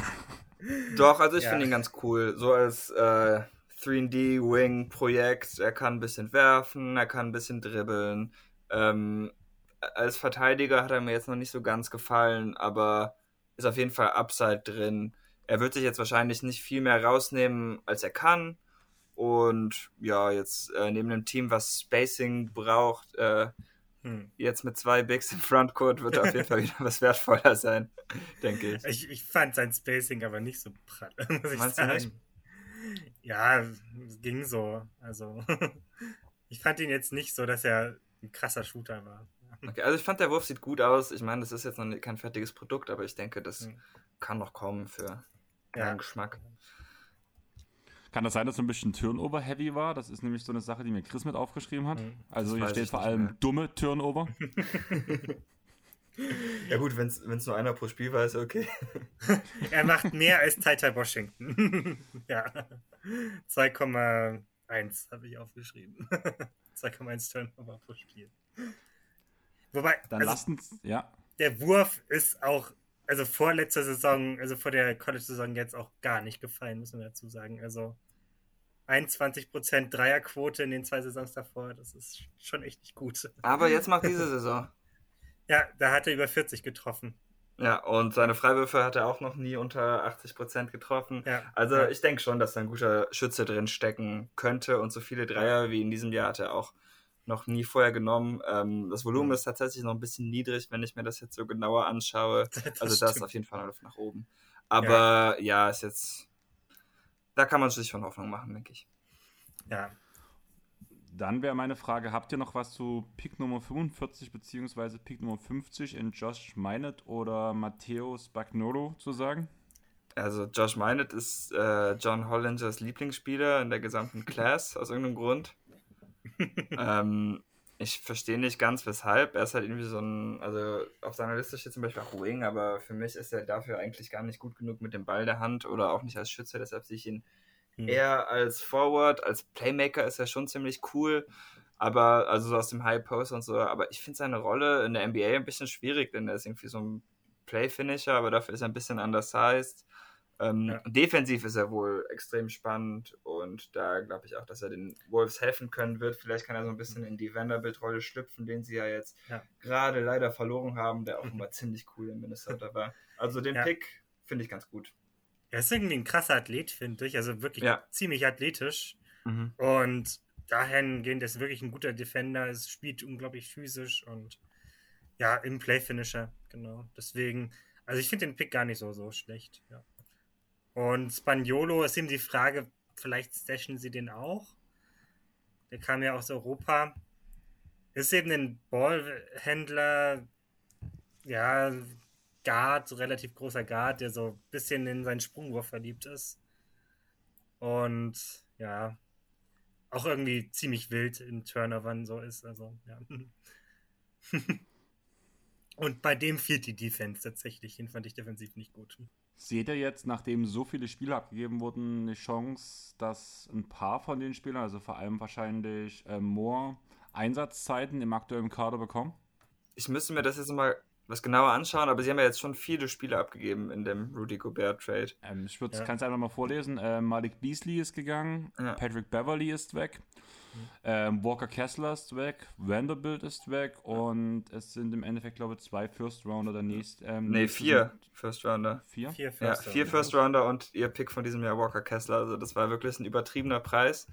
Äh, Ich verstehe nicht, was sie da gemacht haben. Aber kurz zurück zu meinem Punkt. Damit haben sie auf jeden Fall drei Rotationsspieler in äh, eigentlich alle außer Ja. Kessler aus der Gruppe getradet für einen. Das heißt, sie werden auf jeden Fall jetzt Minuten frei haben. Ob Moore oder meine diejenigen sind, die sich die Minuten schnappen, weiß ich nicht. Aber ähm, sie werden auf jeden Fall eine Chance haben müssen. Ja, ja, denke ich auch. Also die haben ordentlich an Tiefe jetzt eingebüßt, die, die Timberwolves, muss man sagen. Ist eigentlich krass, dass D'Angelo Russell nicht in dem Trade irgendwie wegging, aber anscheinend wollten die Jazz den auch nicht haben. Das glaube ich gerne, dass Danny Ainge den nicht haben. Ja. Aber wie seht ihr diese Kombination? Ähm, Cat neben Gobert? Ich hasse es. Weil es Es- Gobert ist oder weil die Kombination scheiße? Nee, auch einfach so. Also, die Wolves sind am besten, wenn sie Cat auf die 5 stellen, weil die dann einfach einen offensiven Cheatcode auf der 5 haben. Und Ja. das geht jetzt nur noch für 18 Minuten pro Spiel. Denn 30 davon wird äh, Gobert spielen. Das heißt, das fällt jetzt total weg. Ähm, und ja, ich bin mal gespannt, wie die Offense überhaupt aussieht für die Wolves, wenn sie dann Gobert auf der 5 und Towns auf der 4 haben. Weil Gobert kann ja keine Mismatches ausnutzen. Und keine Ahnung, vielleicht können sie da irgendwie ein bisschen was tricksen, aber ich tue mich gerade schwer. Also gerade für die Regular Season wird das bestimmt super sein, da mache ich mir keine Sorgen. Da hat man jetzt einfach zwei der fünf besten Bigs der Welt Hm. im Kader. Aber für die Playoffs ist der Fit einfach nicht so toll, denke ich. Und ähm, ja. Wenn man halt so viel Geld in die großen Positionen steckt, das Problem bei den großen Positionen ist halt, dass die nicht so vielseitig sind. Und das sehe ich einfach extrem kritisch dann, weil Wings können immer zusammenspielen, aber Bigs halt nicht. Und ja, deshalb würde ich den Trade eher kritisch sehen, gerade weil sie so viele Picks aufgegeben haben. Ich meine, ich hatte ähm, für DeJounte Murray haben die Hawks zum Beispiel drei Picks aufgegeben und die Wolves haben jetzt viel mehr gesehen. Also ich hätte viel lieber Murray für den Preis in Minnesota gesehen als Gobert für diesen Preis. Und ich fand Murray schon ein bisschen teuer, muss ich sagen. Hm. Also, ja, ich bin damit nicht sehr glücklich. Als Ja. äh, Undercover der. Preis ist der Preis ist absurd. Also das ist natürlich interessant, wie sehen die Protections aus von den Picks, aber also wenn die alle Top 20 protected sind, dann mein Gott. Ich will nichts sagen, aber ich glaube, ich habe irgendwo was. Also der 27er ist unprotected, äh, 23, 25, 27 unprotected und der 29er ist Top 29, äh, Top 5 protected. Top 29 wäre gut. Ey, aber die Top 5 Protection am Ende ist doch auch ein Witz, Alter. Was, was soll das denn? Ne, wir haben nicht nur Unprotected Picks verschenkt. Guck da. das, das ist das ist so ein mieser Deal. Äh, oh Gott. Ich verstehe das nicht. ich auch nicht. Guck, da, ist zum Beispiel, was die Grizzlies machen, so viel cooler. So, okay, wir haben jetzt das Play-In, wir waren im Play-In, aber wir werden Ja. trotzdem Valanciunas los, weil wir können was Besseres machen mit den Assets. Ja. Und die Wolves machen jetzt genau das Gegenteil. So, ah, cool, wir haben zwei Playoff-Spiele gewonnen. Lass mal alles verkaufen für Rudy Gobert. Warum? Ich, nee. Das- Das, macht mich traurig. das- Können wir zum nächsten Team gehen? Ich wollte eigentlich noch mal ganz kurz zurück zu den Grizzlies, weil wir haben Kennedy Chandler und Vince Williams komplett Stimmt. unterschlagen, ohne Ja, über ja. sie zu reden. Das ist mir auch aufgefallen, weil Kennedy Chandler wäre dann so, so Backup-mäßig für Ja Morant, falls der wieder ein bisschen ausfallen sollte. Wobei er einfach viel zu klein ist, aber ja. Ja, aber er ist doch, das ist doch eine lustige Tyus Jones-Kopie. Ja, das stimmt. Ja, dann hat man jetzt für Melton irgendwie Kennedy Chandler und, und Tyus Jones als Backup-Point Guards, die die Minuten da sehen. Und ja, Vince Williams ist einfach ein cooler Dude. Also der war, den hatte ich viel, viel höher bei mir auf dem Board. Wie war, wo war der bei dir, David? Mm, ich hatte den auch nicht in der ersten Runde, aber war so ein Fringe-Typ für mich. Und ich hatte ja auch so eine ähm, Mock-Draft gemacht, nicht mit jeden Tag NBA, sondern mit den äh, anderen deutschen Draft-Experten. Hm. Äh, vielleicht müssen wir dich Experten. mal einladen, wenn du, ja, vielleicht müssen wir dich mal einladen, wenn du jetzt tief drin bist. Ähm, okay. Aber äh, jetzt habe ich den Faden verloren. Bla bla bla bla bla. Ah, und da hat Dennis den schon Top 20 oder so gezogen. Irgendwas total Verrücktes. Also ja. hat auf jeden Fall Dennis äh, Stamp of Approval.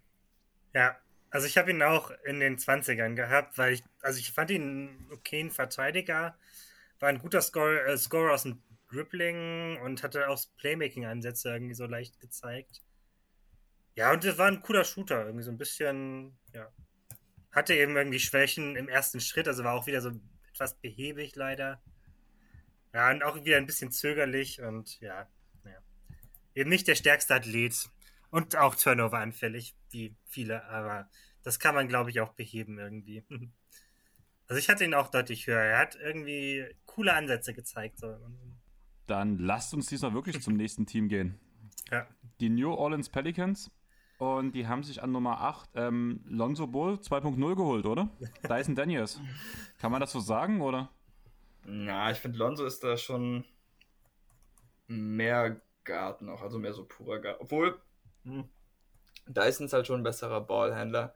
Eine, nee, ich finde die irgendwie, also ja, sind schon so ein bisschen vergleichbar, aber wenn ich den Zuschauer finde ich jetzt nicht, dass es ähnlich aussieht. Hm. Ja, ich finde halt, die haben beide diesen typische, dieses typische Connector-Skillset. Ja, das auf jeden Fall. Das, das auf jeden Warum meine ich ja so? Sie machen irgendwie so das gleiche, aber es sieht sehr anders aus. Hm. Ich finde vor allem das Pick-and-Robot-Handling von, von Dyson Daniels ziemlich cool irgendwie. Er macht da schon irgendwie echt gute Sachen. Und das ist ein, ja. ein echt starker Pässer. Ja. Ich mache mir halt Sorgen um sein Scoring aus dem Pick-and-Roll. Er hat auch sehr wenige Jumper aus dem Pick-and-Roll genommen. Sein Jumper allgemein mhm. ähm, ja. ist halt ja, hat er sich erstens ja. nicht getraut zu nehmen und ist nicht so gut gefallen. Äh, und ich finde nicht, dass der Wurf kaputt aussieht, aber ich finde halt schon ein bisschen langsam. Deshalb, ich bin nicht so ganz überzeugt von ihm und ich habe halt ein bisschen Sorge, deshalb, weil ich dem Wurf nicht traue, dass er halt ein bisschen als überqualifizierter Ballhandling Wing dann irgendwann in der Ecke landet. Ja. Ähm, ich hoffe, dass ich mich täusche. Ja. Ist ja die Frage, ob er so einen ähnlichen Weg gehen kann wie Lonzo Ball, der am Anfang auch noch wirklich nicht gute, also keine guten Würfe genommen hat und irgendwie so, ja, ich, ich kann mir schon vorstellen, dass er da so diesen so einen Weg gehen wird, dass er irgendwie zwei, drei Jahre einfach brauchen wird, bevor seine Offense irgendwie ja. annähernd auf einem guten NBA-Niveau ist. Weil ich es auch schon, also Shooting habe ich mir auch als, als ein bisschen Problem aufgeschrieben. Freiwürfe sind auch nicht so krass gefallen. Und ja, es ist einfach irgendwie fehlende Schnelligkeit auch gewesen offensiv. Also. Mhm. Aber passt auf, ich bringe jetzt einen Hot Take. Nehmen wir mal an, Zion Williamson spielt viel. Mhm. Ähm, er sollte ja eigentlich genug Platz bekommen, oder? Also um alles zu machen. Also sowohl den Wurf halt danach auch ähm, zu stabilisieren, weil zumindest ich finde, also so die Grundform des Wurfs sieht ja eigentlich gar nicht so schlecht aus. Ja, ist eben die Frage, wie viel Zeit man, man ähm, ihm gibt. Also wie lange die Pelicans noch schlecht sein wollen. So. Er kann jetzt wahrscheinlich nicht direkt richtig gut helfen. Und ich glaube, die Pelicans wollen eben schon versuchen, auf jeden Fall ins Play-In, ins Play wiederzukommen. Wenn nicht sogar die Playoffs anzugreifen. Und ich meine, mit, mit Zion können sie das, glaube ich, auch. Und deswegen ist die Frage, wie viel Zeit bekommt er? Und wie viele Fehler darf er machen? Ja. Das, der Unterschied ist halt, als Lonzo in New Orleans war, da war er halt schon ein bisschen Off-Ball-Spieler und ich finde Dyson Daniels leider gar kein Off-Ball-Spieler. Ist schon ein viel besserer Ballhändler als Lonzo jetzt zum Beispiel, also hat er auch Sachen, die Lonzo nicht kann, aber ich finde den Fit einfach nicht so ideal. Was ich wohl cool finde, ist natürlich ähm, einfach wie groß die Pelicans jetzt sind. Äh, Ingram ist riesig, äh, Zion ist natürlich ein Brocken, Mhm. Ähm, ja gut, CJ ist jetzt vielleicht was kleiner, aber Herb Jones ist groß und kann mehrere Positionen verteidigen. Also sie können da schon ein paar sehr spannende Lineups dann aufs Feld setzen, wo es einfach gar keine Angriffsfläche mehr so richtig gibt, einfach weil das Team so lang ist, so ein bisschen Toronto Raptors-Style. ja, das stimmt. Ja. Die anderen Picks von, von den äh, Pelicans fand ich aber auch ziemlich gut. Also mit vor allem mit Liddell an 41 noch zu bekommen, das fand ich echt krass, dass man so spät ihn noch bekommt. ja. also ich war nicht so ein riesiger Liddell-Fan, aber an 41 auf jeden Fall ein richtig starker Pick. Mit welchem Spieler kann man ihn so ein bisschen vergleichen? Also ich finde halt, ich habe den Punkt hier stehen, Rim Protector vom Wing. Ja, ist ja einfach auch wieder so ein moderner Ring irgendwie. Also Small Ball 4 oder der Secondary Rim Protection spielt der auch echt gut. Ist ein okayer Shooter, ja. Genau. Er bewegt sich halt so vom ja. Spielertyp ein bisschen auf der Grant Williams, PJ Tucker, Draymond Green Schiene. Natürlich ja. wahrscheinlich eher am unteren Ende bei den anderen beiden als bei Draymond, aber das ist so ein bisschen, was man von ihm erwarten kann. Ja, ähm, also, ja PJ Tucker kommt, passt, glaube ich, ganz okay auf ja. jeden Fall. Er ist auch ein echt guter Team-Defender, fand ich, also weil er Rotation immer gut mitgelaufen ist und ja, auch ein guter Head-Defender ist. Insgesamt, also keine Ahnung, warum der so tief gefallen ist. Also. Ich habe halt ein bisschen Sorge um seine Offense, weil ich finde den Wurf echt, auch wenn der wirklich gut fiel, keine Frage, ja. richtig hässlich. Hm. Ähm, liegt aber eher an seinen Armen als, äh, Quatsch, hm. an seinen Beinen als an seinen Armen, weil der seine Füße nicht stillhalten kann. und er hatte ja eine sehr hohe Usage im College, aber das war halt auch viel aus dem Post oder so komische ja. Pull-ups. Und ich glaube einfach, ich bin mir nicht sicher, ob er diese Würfe in der NBA überhaupt kriegen kann. Mhm. Aber das Ding ist halt, wenn ich mich bei dem Dreier täusche und er ist einfach ein guter Spot-Up-Schütze, wir sehen ja, was PJ Tucker und Grant Williams machen können, dann mhm. reicht das vollkommen, wenn du auch noch ein guter Team-Defender oder One-on-One-Defender bist. Deshalb, ähm, er ja. muss gar nicht so viel machen können, um zu funktionieren im Grunde. Ja. Wobei man auch sagen muss, dass, also ich habe mir noch aufgeschrieben, dass, dass seine restliche Offense irgendwie schwer zu übertragen ist, weil er ja, genau, das meine ich halt irgendwie wenig liefert tatsächlich, ja. Ich habe hier stehen, Handling-mäßig, kein Passing, kein Creator und nee. halt danach die Sache mit den Füßen, was du da, das hat, wie gut ist der Wurf wirklich? Ja, ja, ja. Als Kontrapunkte, sage ich mal so. Sonst der Rest ja. ist halt alles so ein bisschen so. Hm. Ja, er spielt halt relativ clever und der Rest sind halt alles Defense-Sachen. Hm. Und dann werden wir wieder bei diesem PJ Tucker-Vergleich, wenn der Wurf funktioniert. Aber selbst bei PJ Tucker können wir ja sagen, wie gut ist dieser Wurf wirklich. ja. Also ist der am Ende schon so dieser perfekte Vergleich. Aber was ist mit ähm, Carlo Matkovic? Ja, ist eben die Frage, stasht man ihn wieder? Oder ja, ist einfach ein 6'9 großer ja, ist, ja, Scorer im Low Post, hat wenig, also ich fand ihn Defense defensiv ziemlich langsam und auch offensiv relativ langsam. Ja, kann man mal ausprobieren, glaube ich. Ist jetzt keiner, wo ich sagen würde, der sieht wahnsinnig viele Minuten nächste Saison schon. Hast du ihn gesehen, David? Ja, ein bisschen. Äh, war natürlich auch dann bei Jovic immer mal wieder hm. im Bild. Ähm, aber ich habe den Pick nicht so verstanden. Ich finde den so vom Spielertyp ein bisschen veraltet. Ich glaube auch nicht, dass der, also im Idealfall spielen die Pelicans schnell und ich weiß nicht genau, wie er da reinpasst.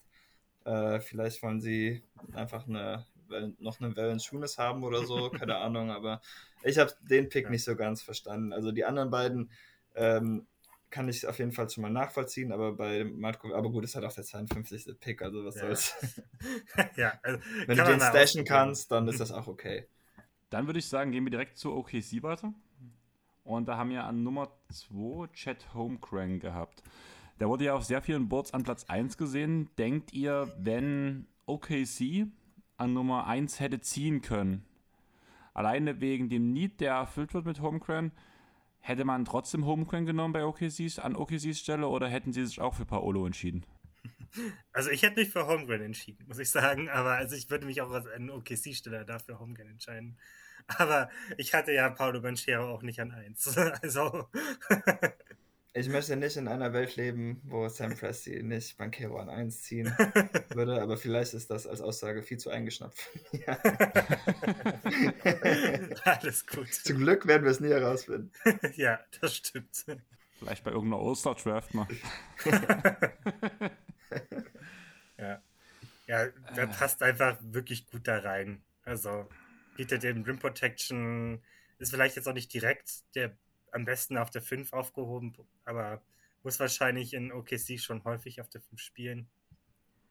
Das ist ja, aber das ist halt einfach das Streichholz in der Landschaft, also hm. neben Poku. Ja. also.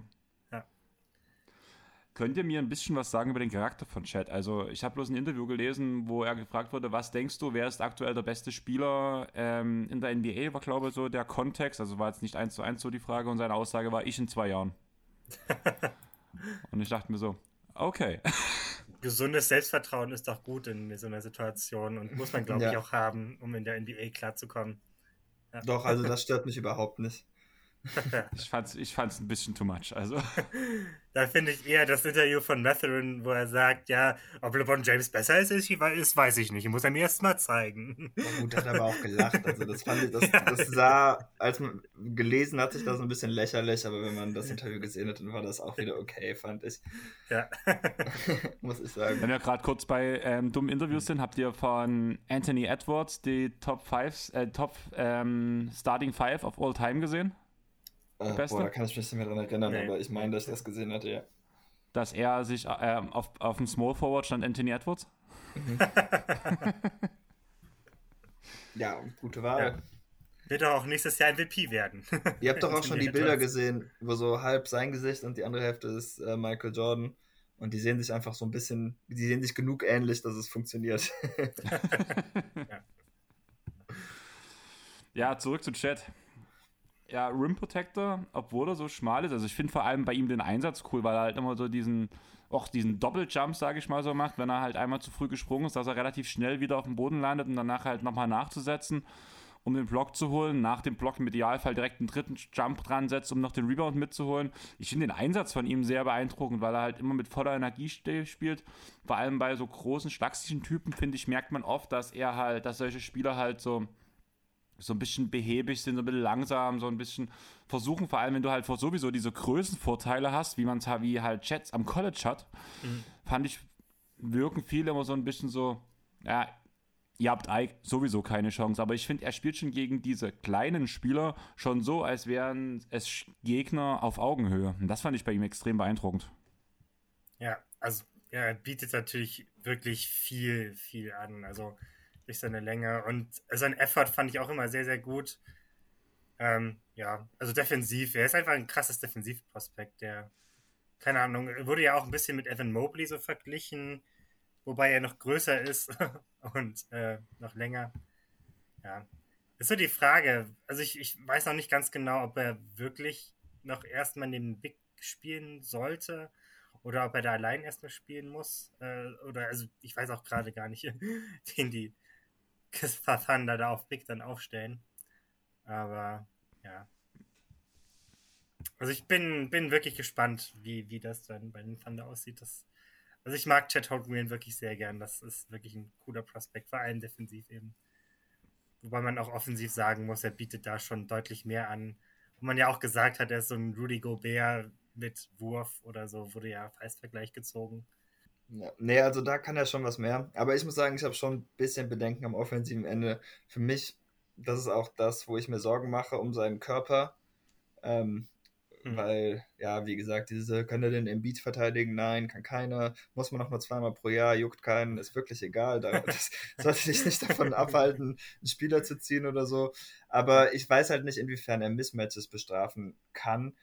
Ähm, einfach ja, mit Porzingis hat man das schon öfter gesehen und ich glaube, die Base von Chat ist nicht ganz so hoch wie die von Porzingis und ich würde auch sagen, dass sein Touch besser ist als der von Porzingis, aber er wird halt keine sauberen Looks im Post kriegen, bis er seinen Körper, falls er seinen Körper verändern kann und das scheint mir einfach ein Problem. Er hat schon einen spannenden Handle, das heißt, vielleicht kann er das auch noch ausbauen und dann von da aus dann irgendwie äh, sowas angreifen, aber das ist halt wieder diese philosophische Sache. Ähm, wenn es für mich einen jemand gibt, den ich zutraue, Go-To-Scorer zu sein, dann im, Teil, im Zweifelsfall ist das immer meine Wahl und da bin ich mir bei Chat einfach nicht so ganz sicher. Äh, Defense kann man viel leichter von anderen Stellen her kriegen als diese Unstoppable Offense oder so und ja, ja. daher bin ich dabei. Ist natürlich, gelandet. aber also ich finde, Chats Floor ist einfach auch höher als der von Banchero. Deswegen ja, hatte ich. Klar, aber ich draft halt nicht auf Floor, das ist mir geil. Ja, ja. No risk, no fun. das stimmt, ja. Ja, es ist ja auch von, von Torm, sagt ja auch, das machen, dass man viel zu viel selten Risiko eingeht auch in den NBA-Teams. Ja. Trotzdem wollte er das Bankero-Risiko nicht mit mir eingehen. ja. Hat mich auch gewundert. ja. Habt ihr noch was zu Chat? Hm, nö. Nö. Ich glaube, wurde in anderen Podcasts schon viel über ihn erzählt und wer sich wirklich einen ausführlichen Take über ihn anhören will, dann Dennis anhören. In Governing Intel. Beziehungsweise beim Angucken, muss ich sagen, würde ich auch von ähm, Julius die Folge zu Chat empfehlen, von Just a Kid from Germany. Der hat ja, ja, auch eine Folge über ihn gemacht, das ist auch sehr ausführlich, auch gut beleuchtet, muss ich sagen, wieder viele Grüße in die Richtung. Ja. Und dann lasst uns über Usman Dieng an Number 11 reden.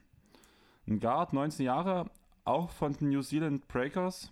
Der Pick kam von den Knicks. Das ist dieser besagte Pick, mit dem Kemba nach OKC mhm. kam. Mhm. Ist ein Playmaker, kann Pick and Roll spielen, hat eine gute Perimeter-Defense, eine gute Fußarbeit, vor allem in der Defense, hat eine sehr große Spannweite. Ballhandling ist da, die Ansätze von verschiedenen ähm, One-One-Moves sind sehr gut da. Ist allerdings noch sehr jung.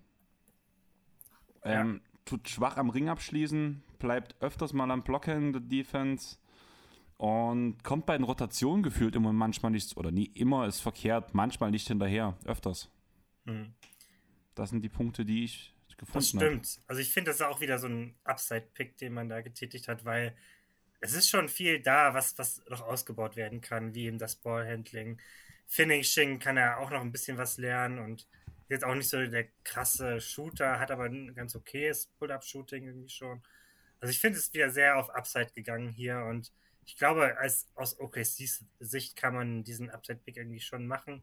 Ist eben ein bisschen teuer bezahlt, muss man sagen, mit drei First-Roundern, die zwar alle irgendwie protected sind, aber ja. Also, ich bin kein großer Fan. Ich mag seinen Handle, aber da hört es für mich leider auch schon ein bisschen auf. ähm, wisst ihr zufälligerweise, was seine Free-Throw-Rate war in der letzten Saison? nee, die war aber ziemlich schlecht. Also ich habe mir auch aufgeschrieben, der zieht eigentlich kaum Fouls oder gar keine eigentlich. Ja, 13 Prozent. also das ist eigentlich etwas, das ist Leuten vorbehalten, die nur Jumpshots nehmen. Ja. Und das ist halt bei ihm nicht der Fall. Deshalb, ich mache mir einfach Sorgen. Ich weiß nicht, wie in der NBA scoren wird. Äh, aber gut, wenn Presti so viel Assets auf den Tisch legt, dann wird er da sicherlich was gesehen haben. Zum Glück mhm. haben die Thunder auch keine Eile. Ich hatte auch selber gesagt, ich würde ihn nicht in der ersten Runde ziehen, einfach weil ich mir nicht so sicher bin, ob er den Versprechen in der ersten, in seinem ersten Vertrag schon wahr werden kann. Und ähm, ja, so geduldig sind NBA-Teams dann halt irgendwann auch nicht mehr. Aber naja, wenn sich ein Team erlauben kann, geduldig zu sein, dann sind es die Thunder. Und von daher, auch wenn ich den Pick nicht wirklich mag, ist es wahrscheinlich noch irgendwo okay. Aber ja, der Preis war schon sehr happig. Also das ja. war ein bisschen zu viel, finde ich. Ja, denke ich auch. Also der Preis war ein bisschen hoch und ich weiß auch nicht, ob man ihn vielleicht noch ein bisschen später hätte bekommen können. Also ich hatte ihn tatsächlich auch an 12, muss ich sagen, weil ich seine Upside schon echt, echt krass sehe. Und ich glaube, Fouls ziehen, das kann man auch einfach, wenn man ein bisschen cleverer ist und älter ist, kann man das auch noch lernen. Und ich weiß nicht. Ich fand, ich finde seine Upside einfach echt krass. Also er ist eben, er könnte so ein Ringball-Händler werden, der, der irgendwie ganz gut im, im, am Ring abschließen kann und vielleicht auch ein, ein ganz gutes Pull-Up-Shooting hat. Und ja, also ich finde den, den Pick gar nicht so schlecht, aber. Dann lasst uns über das wahr gewordene Spider-Man äh, Spider reden. ähm, wer von euch beiden kann mir verraten, wer von den beiden J, ähm, J Dub und der andere J Will ist? Oh, da habe ich nicht aufgepasst. also äh, prinzipiell ist nur einer von beiden J, denn J schreibt man immer mit J-Y, so viel habe ich gelernt in den letzten fünf Jahren als Celtics-Fan. Das heißt, ich verstehe die Frage gar nicht, wenn ich ehrlich bin. Ähm, die ganze Sache, was wir gerade reden, ist natürlich Jalen Williams und Jalen Williams. ähm, Jalen Williams wurde an Nummer 12 gepickt und ist ein Guard 6'6 groß und Jalen Williams ist ein 6'10 Forward vom Arkansas. Ja. Fangen wir mal mit Jalen Williams an. Der dritte Pick der OKC Thunder in der Lottery. Wann gab es das zuletzt, dass ein Team dreimal in der Lottery zusammen picken durfte? Wisst ihr das? Ich habe es nämlich nicht gefunden. Achso, ich wollte gerade sagen, du wirst es mir bestimmt erzählen, aber leider noch nicht. Ich habe tatsächlich geguckt, aber ich habe es nirgendwo gefunden. Allerdings bin ich beim Punkt Recherche halt nicht so gut drin. Das sowas überlasse ich gerne, sowas überlasse ich gerne Chris. Also wahrscheinlich, der wird die Pod sicher nachhören. Wahrscheinlich wird mir nächste Woche die Antwort liefern.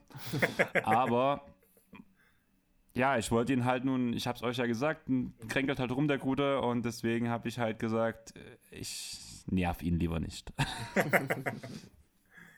ja. Ja, aber heftig. Ähm, an Nummer 12, ähm, was habe ich mir dazu aufgeschrieben? Ähm, er wirkt relativ, er hat ein relativ reifes Spiel, muss ich sagen. Gut im Pick and Roll, solides Midrange-Game, hat, hat gute Moves, ähm, sowohl in der Offense als auch in der Defense. Aber die Athletik wirkt so ein bisschen, ich finde, er wirkt manchmal ein bisschen unbeheber, also nicht langsam, sondern einfach so, die, die Bewegungen sehen nicht rund aus. Wisst ihr, was ich meine? Mhm. Weiß ich nicht, ob ich dir dazu stimme. Ja, bin ich eben, also ich sehe es auch nicht so, muss ich sagen. Dann klärt mich auf. Ich habe ja andere Probleme bei ihm irgendwie gesehen, dass er sein Volumen unbedingt hochschrauben muss, zum Beispiel. Er nimmt zu wenig Würfe. Viel zu wenig. Also ein 1,33er pro Spiel ist wirklich, das ist ja fast gar nichts. Und auch wenn er die ganz gut trifft, aber ja. Also mit 39 Prozent, fast 40 Prozent trifft er seine Dreier, aber das ist echt, echt fast gar nichts. Und der muss, glaube ich, echt insgesamt in seiner gesamten Offense einfach sein, sein Volumen nach, nach oben schrauben irgendwie. Also das sollte aber möglich sein. Ansonsten würde ich dir auf jeden Fall zustimmen, er ist ein relativ cleverer Spieler, der auch Ballhandling-Ansätze irgendwie zeigt und ja, genau. Ja, gute Länge, guter Verteidiger ist.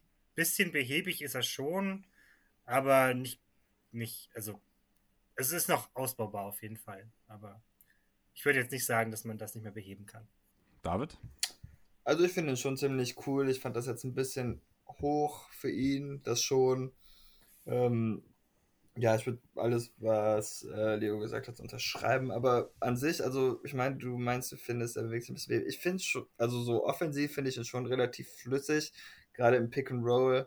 Und er ist halt auch ein bisschen so ein etwas erwachsenerer Spieler vielleicht, was auch so ein Team wie die Thunder ganz gut brauchen können. Also ich kann eigentlich schon verstehen, weshalb man ihn da gezogen hat, aber für mich war das dann halt doch wieder irgendwie so sechs Spots zu hoch, aber an sich ja. ganz okay.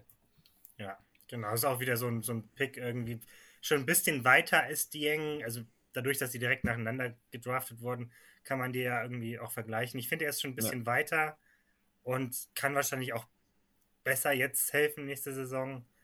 Aber also ja, die Upside ist eben auch noch ein bisschen da. Muss man mal schauen so. Ja, also ich sehe bei Dieng die Upside einfach noch ein bisschen höher als bei, bei Williams auf jeden Fall. Und wenn du jetzt sagst, ähm, Jalen wurde ungefähr sechs Spots zuzeitig gedraftet, ähm, wie viele Spots wurde Jalen zuzeitig gedraftet? also ich hatte Und warum? Auf, ich hatte den auf meinem Big Board tatsächlich äh, vor Jalen, aber ähm, das Y hat da sicherlich eine viel zu große Rolle gespielt. ähm, er ist halt, ich finde ihn als Big ziemlich cool, weil er wahrscheinlich auch switchen kann. So defensiv geht ein bisschen so in die Liddell-Richtung, auch wenn man sagen muss, dass er da viel roher ist. Offensiv ist auch der Wurf, äh, ist bisher noch nicht so wirklich gefallen, da müsste er noch dran arbeiten. Aber ich mag auch, dass er off the dribble so ein bisschen attackieren kann. Für einen Big finde ich ihn als Playmaker richtig stark. Und ja, ich glaube auch einfach, dass er hier ganz gut in das Thunder-Team reinpassen sollte. Ja, Leo? Denke ich, denke ich auch. Also ich fand den Pick jetzt nicht ganz so gut. Ich hatte ihn vielleicht sehe ich ihn ein bisschen negativer, einfach weil ich auch wieder hier habe, es fehlt das Volumen, der Wurf ist ziemlich inkonstant. Mhm. Ja, ja, genau. Und du stehst nicht so auf das Y sozusagen. genau. Aber also was man wirklich sagen muss, ich finde sein Ballhandling echt krass. Also, also aus dem Short Roll ist er wirklich ein starker Ballhändler und Passer. Ja, genau. ja, er hatte ja auch so ein bisschen Al Horford-Vergleiche gekriegt, also deshalb wird er mir bestimmt ja. auch einfach äh, intrinsisch irgendwie zusagen. Ja, also so, so hoch sehe ich jetzt seine Upside nicht. Nein, auf gar keinen Fall. Ich, mein, ich meinte jetzt vom Spielstil nicht. Äh, ja, er wird jetzt ja. nicht äh, 6-3 an den Finals reinknallen oder so. ja, genau. Ja, ansonsten. Ja, ist eben den Big und Big zieht man irgendwie nicht so gerne so früh. Also, ja, gut, aber an 34 geht es ja, ja und ähm, ja. Wen, die Thunder brauchen auch noch irgendwie ein bisschen, noch einen Big, der ein bisschen was Beef hat. Hm. Vielleicht, weil ich meine, Chad und Poku sind ja jetzt die jungen Bigs und wie sie bauen und äh, ich meine, die sind zusammen wahrscheinlich noch nicht so breit wie Jalen Williams alleine. Von daher ist das bestimmt irgendwie äh, nutzbar. Ja. Ich weiß gar nicht, wo ich es gehört hatte. Ich glaube, war glaube in irgendeinem Podcast oder sowas. Ähm, während Poku und Jet so die Streichhölzer sind, ist nur dort die Streichholzschachtel. ja. ja. das stimmt. Und mit diesem Flachwitz würde ich sagen, gehen wir weiter zu Portland. Und die haben Shaden Sharp geholt, der ja kein einziges Spiel am College absolviert hat. Woran lag das? Also, ich weiß, dass ich in 3000 Pots schon mal gehört habe, aber ich bekomme die Geschichte gerade nicht ganz zusammen. War einfach eine interne Entscheidung von Memphis, ihn nicht, nicht spielen zu lassen. Kentucky. Äh, von Kentucky, stimmt. Kentucky, sorry. Äh, von, von Kentucky weil, also Kentucky hatte einfach schon ein relativ rundes Roster und wollte ihn dann nicht so richtig rein irgendwie rein mitnehmen und er ist noch ein bisschen spät gekommen dazu zu dem Team und ja, deswegen würde ich sagen, es war einfach eine interne Entscheidung. Hätte spielen können, aber Kentucky wollte dann einfach nicht. Ich bin mir gerade ganz unsicher, aber wir sind jetzt ja alle Picks bis jetzt durchgegangen. Ich habe gerade geguckt, welche Picks noch folgen. Hatten wir heute schon mal einen Spieler von Kentucky oder so bewusst, so jetzt aus der Schnelle? Eher nicht, oder? Äh, kann eigentlich nicht sein. Ich glaube nicht, nee. Weil da wäre jetzt meine Frage, eigentlich ist Kentucky ja schon ein College, was immer mal so ein paar NBA-Prospects auf den Markt, also in den NBA-Pool bringt ob man sich vielleicht gerade mit dem Jagen bewusst dagegen entschieden hat, Prospects ähm, auszubilden, sondern mal auf. Tai war in Kentucky. Ah. Okay, gut, ja, dann stimmt. fällt das ja auch raus, weil er ja auch ein First, äh, ein Freshman war. Hm. Okay, gut, dann hat sich die Sache schon erledigt. Mein Gedanke war halt gerade, ob man halt versucht hat, den Teamerfolg diesmal vor der Ausbildung der Spieler zu sehen.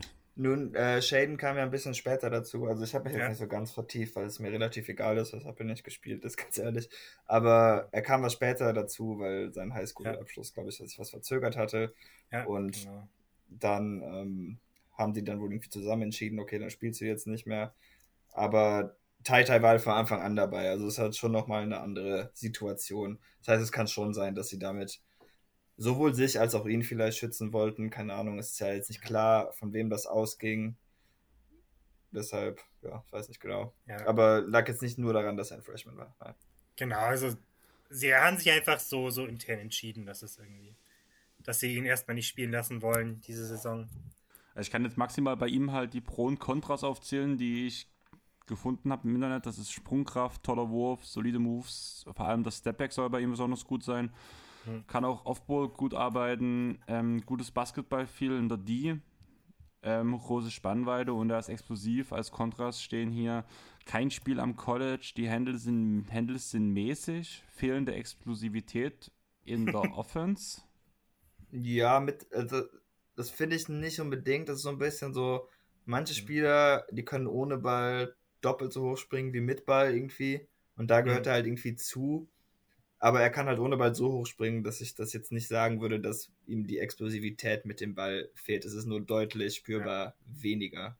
Also im Kontrast so ist es ein bisschen enttäuschend, aber ja. er ist immer noch wahnsinnig explosiv. Ja, okay. das, das habe ich auch so. Also er ist wirklich, also Ring, also Ring, wie er den Ring angreift und, und ähm, ja, seine Sprungkraft ist schon echt krass ohne Ball und also der kommt schon mit seinem Kinn auf den Ring, wenn er will. Ja, ja. Also außerdem auch beidhändiger Driver, ist auch relativ unvorhersehbar, wie er seine Offense läuft. Und sein Dri Dribbling ist auch zumindest ganz gut, finde ich. Ja.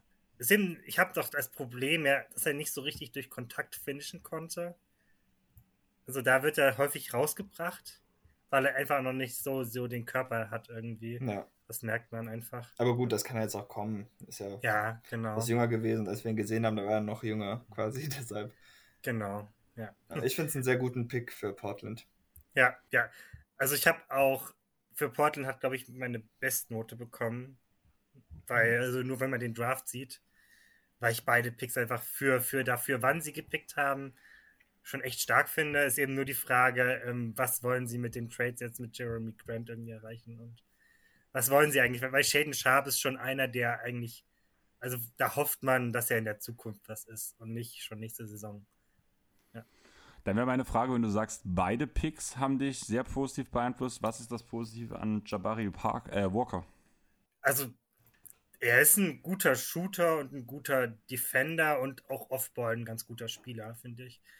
Ist irgendwie, genau, ich habe ich hab jetzt, also ich finde ihn, der passt gut in das Roster einfach rein. Und er kann auch schneller helfen, vermute ich, als ein Shaden Sharp. Oder was würdest du da jetzt sagen, David, zu, zu Walker? Ähm, ja, ich habe mir dieses eigentlich nicht so viel geschaut, weil ich fand ihn letztes Jahr relativ enttäuschend. Da hat er mir mhm. nicht so zugesagt und er war ja jetzt eigentlich auch von den Sophomores einer derjenigen, die als höchsten ange höchst an äh, gehandelt wurden mit Jane Ivy und so. Mhm. Aber dann habe ich halt gelesen, dass er total enttäuscht hat und dann äh, habe ich mich nicht mehr so wirklich tief da reingelegt. Ja, er kann eben wenig mit dem Bayern sich irgendwie anfangen. Er begeht halt, ist ein total fehlerbehafteter Spieler, weil ja. du musst dir halt vorstellen, er ist total effizient in seinem eigenen Abschluss aber ja. ist halt trotzdem ineffizient, weil der macht doppelt so viele Turnover wie Assists. Und das ist einfach ein Problem. Also ich habe mir noch aufgeschrieben, er ist ein absolutes krasses Foul-Problem. Also er macht einfach saudumme Fouls. Ja. ja, ja, genau. Wie gesagt, also ja. man sieht schon so ein bisschen das Potenzial. Ja. Schon, aber er spielt mhm. einfach dumm und dafür kommt mir dann nicht genug dabei rum. Ja, also wie gesagt, der muss eigentlich hauptsächlich Offball eingesetzt werden, eigentlich als, als Spot-Up-Shooter oder Catch-and-Shoot-Dreierschütze. Ja, also man sollte ihm nicht so viel den Ball in die Hand geben, sondern ihn eher als Finisher irgendwie nutzen. Ich meine, das können sie ja, also in der Hinsicht ja, ist genau. noch nicht Deswegen, aller Tage Abend. Finde ich, passt der da ganz gut hin, muss ich sagen. Also. Denkt ihr, Portland wird seine Rookies noch wegdealen? Das war ja auch so vor allem äh, mit Sharp so die eine Sache, warum sie auch, also was ich habe halt gelesen, er wurde ausgewählt, weil halt von ihm so diese Spannweite, was halt von ihm erwartet werden kann, bis hin zu dem, was wirklich am Ende im Worst Case passiert, so extrem groß ist, dass man mit ihm relativ gut dealen kann, um das Team zu verstärken, um Damien Lillard, um Grant. Denkt ihr, das wird dafür genutzt oder werden die Spieler schon noch vor Ort ausgebildet? Also ich kann es mir vorstellen, dass Sharp weg, weggeht und, und auch Walker, wobei ich bei Walker, der, also ich glaube, da ist der Trade Value einfach nicht so da. Ja, genau, das lohnt sich wahrscheinlich dann gar nicht mehr so wirklich. Genau, aber bei Sharp kann ich mir schon vorstellen, dass sie ihn als Trade Assist nutzen, aber wenn, dann muss das auch diesen Sommer passieren und ich glaube, wenn man das erst im Winter macht, dann hat man ihn schon ein halbes Jahr ausgebildet. Also ich würde ihn dann lieber behalten, tatsächlich. An Portlet-Stelle, wenn man das jetzt nicht im Sommer direkt macht. Dann würde ich sagen, wir gehen langsam auf die Zielgerade. Ich bin auf meinem letzten meiner acht Zettel gelandet gerade mit den Sacramento Kings. Das Team, was alle mögen. Oh, wir Und haben ein Problem. Die Utah Jazz stehen gar nicht auf deinem Zettel, weil die hatten keinen Pick. Aber jetzt. Ah, ja, stimmt, die... doch. Die haben jetzt ja Walker Kessler. Stimmt. Genau. Aber, aber ist egal, wir können die, die überspringen. Aber die Jazz kommen ja noch, noch später ran. Ja, ja, ja, mir fiel es nur gerade ein, weil ich sage, ja. das ist fast zu Ende und fehlt. Wir können doch über das beste Team zum Schluss reden, oder? genau. ja. Ach ja. Keegan Murray. Wie groß war der Fehler, nicht Jaden Ivey an der Stelle zu ziehen? also, ja. Ja. Schon sehr riesig, würde ich sagen. Also Jane Ivy ist der deutlich bessere Spieler von beiden mit viel mehr Upside, aber also es war eigentlich klar, dass sie nicht ihn nehmen, irgendwie äh, am Draftabend. Na, das Ding war ja einfach die Vorgespräche, wo sich ja Ivy schon öfters so ein bisschen despektierlich gegenüber den Kings geäußert hat, was er schon so ein bisschen, also irgendwie kommt mir das so ein bisschen, ich bekomme da so ein bisschen Luka Doncic-Vibes, muss man mal ganz ehrlich sagen, aber hm. wenn man nach BPA gegangen wäre, hätte man ja klar Jaden Ivy nehmen müssen. Ja. Jetzt mit den Aussagen, die er gebracht hat und mit dem Need, den die Sacramento Kings haben, ist der Keegan Murray eigentlich schon ein sehr passender Spieler für die Kings. Ja, das glaube ich auch. Was mich halt ein bisschen angepisst hat an der Situation ist so, ich glaube, ähm, du hast ja immer so den Timer, wie lange die Zeit haben für ihren Pick und die Kings waren irgendwie so nach zwei Minuten schon durch. Also waren noch zweieinhalb Minuten auf der Uhr oder so. Okay, King Murray. Und dann denke ich, ey, jeder will, fast jedes Team will Jaden Ivy. Also sowieso hätten die Pistons dir von mir aus einen Second-Round-Pick dafür gegeben. Ich verstehe einfach nicht, so einfach dieses, ja, keine Ahnung, aufgeben, wenn mal von denen, den wir toll finden. Das kann ich nicht nachvollziehen. Also, ja. ja. Aber ansonsten muss ich auch sagen, also eigentlich mag ich die alten Spieler nicht. King Murray ist da ein bisschen so eine Ausnahme. Ich glaube schon, dass er ein sehr erfolgreicher NBA-Profi sein wird. Er ist an beiden Enden des Feldes brauchbar, war der produktivste College-Spieler der gesamten Klasse, kann ein bisschen werfen, kann ein bisschen im Post mitmischen äh, kann Closer attackieren. Er wird jetzt nicht so dein zentraler Offensivspieler sein, aber so viel Playmaking wie die Kings haben und das Spacing brauchen sie noch, wird er, denke ich, schon ziemlich schnell reinpassen. Also in der Hinsicht wird der Pick jetzt wahrscheinlich nicht direkt schlecht aussehen, aber es kann halt gut passieren, dass in drei, vier Jahren halt so ein paar Spieler, die nach ihm gezogen wurden, dann so langsam anfangen aufzublühen und alle besser aussehen. Und dann ist, glaube ich, der Moment, wo man sich dann wieder ein bisschen mit sich selber schimpft, weil man sich dann denkt, okay, was, was sollte das denn jetzt schon wieder? Aber für das jetzige Team, das, den Kader, den sie gerade haben, ist King Murray auf jeden Fall ein Top-Fit und ähm, ja, ich glaube schon, dass er ein guter Spieler sein wird. Also ich finde diesen Pick 15 mal besser als Davian Mitchell des letzten Jahres zum Beispiel. Ja, ja, das stimmt. Ist eben ein 4 echt ein bisschen hoch und so sehr wie die ja. nix, nix äh, Ivy haben wollten, also das hätte man einfach machen müssen, glaube ich. Ja, genau, genau. Ich glaube glaub auch. man hätte ja dann irgendwie noch nach oben traden können, weil also ich weiß nicht, ob, ob die Pacers dann ähm, Murray schon genommen hätten oder keine Ahnung, vielleicht dann später, aber ich, ich denke einfach, das war wirklich, also ein 4 war der viel zu hoch und keine Ahnung. Wenn man irgendwie ein 8 Ding genommen hätte, dann wäre ich, hätte ich gesagt, perfekt, aber ja. Alter, lass uns mal ganz kurz über das Skillset von ihm reden. Also dass er neben Fox die Transition mit nach vorne bringen kann, ist ja eine seiner größten Stärken. Aber was bringt er noch so aufs Feld? Ich habe äh, aufgeschrieben, dass er ein Korbnäher, ein guter Passer, äh, Cutter ist, ähm, kann das Pick and Roll und Pick and Pop spielen, ist ein guter Help Defender, er zwingt öfters mal Stocks, ist relativ groß für einen Forward, kann switchen. Ja, was würdet ihr so noch als die primären Skills von ihm geben? Ja, also hast du eigentlich gut genau. wenigstens also, einmal, wenigstens einmal habe ich es geschafft. ja, ich meine, du hast ja jetzt nicht mehr so viel Zeit, du musstest dir jetzt so zusammenreißen, aber ich finde toll, dass du es jetzt in der Klatsche noch geschafft hast, ich meine, einmal die Sachen gut aufzuziehen. gut abzulesen, meinst du? ja, also insbesondere Transition, auch das Ballhandling ist nicht schlecht, passen kann er auch ein bisschen, also keine Ahnung. Ich finde ihn ein super Pick für die, die Kings, wenn sie ihn nicht so früh gezogen hätten. ja. Jetzt bist du stumm übrigens, David. du bist jetzt gerade leise. Oh, das tut mir leid. Ähm, nicht so klatsch wie Andreas, ich. Leider. aber ähm, was wollte ich jetzt sagen? Achso, genau. Also so vom Pick her ganz gut, aber einfach jetzt wieder von den Asset Value her wieder total verbraten. Dann würde ich sagen, springen wir noch schnell zu den San Antonio Spurs, bevor wir danach das beste Team der Liga abhandeln. Das Jazz Team der Liga. ähm, Annahme 9, Jeremy Sohan. Gab immer wieder große ähm, Kontroversen, wie der Name ausgesprochen wird, habe ich mitbekommen. Ich war dann sehr froh, dass ich halt relativ viele Pots von ein paar Leuten mit dem E-Wort gehört habe, wo der Name öfters gesagt wurde. Und da fühlte ich mich dann schon gut vorbereitet. Ist ein guter Spielmacher, switchable, Pick and Roll, guter Basketball-IQ. Cutter, Pick and Roll kann er ganz gut. Der Wurf fehlt noch so ein bisschen. Fehlende Explosivität, aber das, der Punkt ist halt, gerade unter Pop kann man ja sehr viel lernen. Der Junge ist gerade erst mal 19. Und gerade durch diesen Murray-Deal setzt San Antonio wirklich alles darauf, dass man nächstes Jahr schlecht ist, also wird auch so genug Spielzeit bekommen, oder wie seht ihr das? Ja, ich glaube, sie werden ihm alle Minuten geben, die er kriegen kann. Genau, also Er ist einfach ein cleverer Spieler, irgendwie def defensiv sehr, sehr gut und auch ein guter Athlet. Deswegen, also ich denke, er wird relativ viel spielen, auch als Rookie.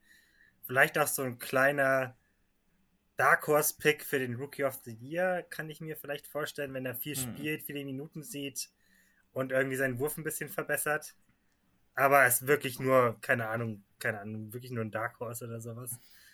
Also äußerst also so eine kleine Wahrscheinlichkeit sehe ich vielleicht schon. Hm. Also er ist einer meiner Favoriten auf jeden Fall gewesen, dieser Draft. Ich hatte ihn direkt nach den, ja, mehr oder weniger Consensus Top 4, hatte ich ihn dann an 5. Okay. Ähm, ich hatte ja eben, also eben, ist jetzt schon eine Stunde und für die Hörer auch schon ein ganzer Podcast her, als wir über Kendall Brown geredet haben.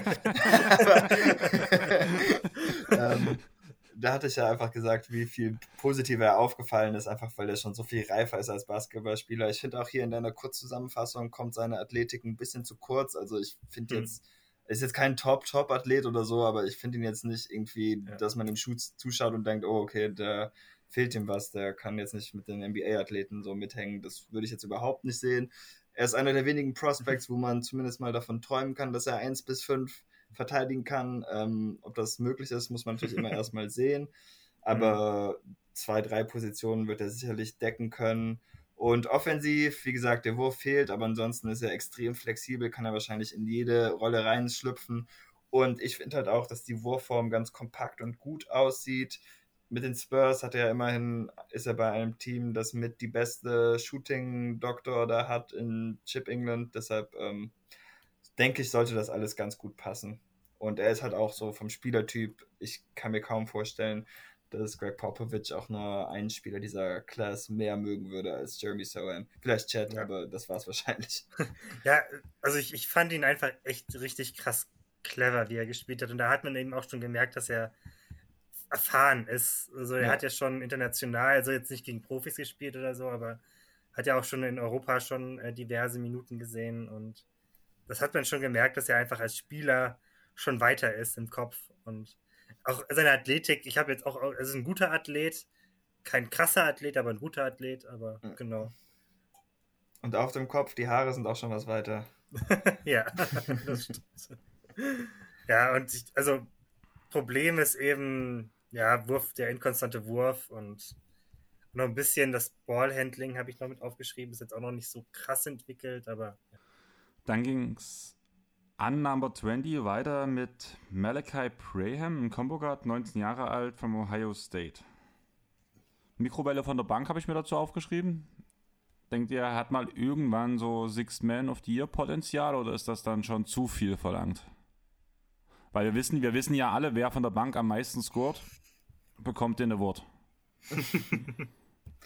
Ja, ne, kann ich mir gut vorstellen, aber es sind ja jetzt auch vielleicht sogar mehr Minuten frei, jetzt wo Murray und Lonnie Walker nicht mehr in San Antonio sind. Also ich meine, er wird jetzt nicht vor Devin Vassell oder so starten, aber einer ihrer zwei Picks in den 20ern wird sicherlich eine Chance haben, um vielleicht irgendwann einen Starting-Spot zu kriegen.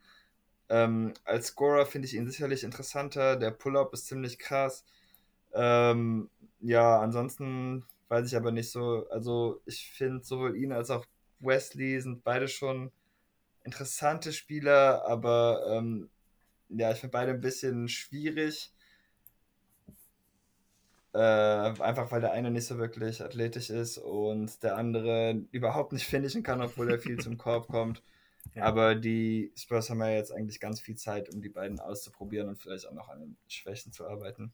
Ja, also ich habe bei Blake auch, dass er irgendwie sein Finishing nicht so, so stark ist. Ja.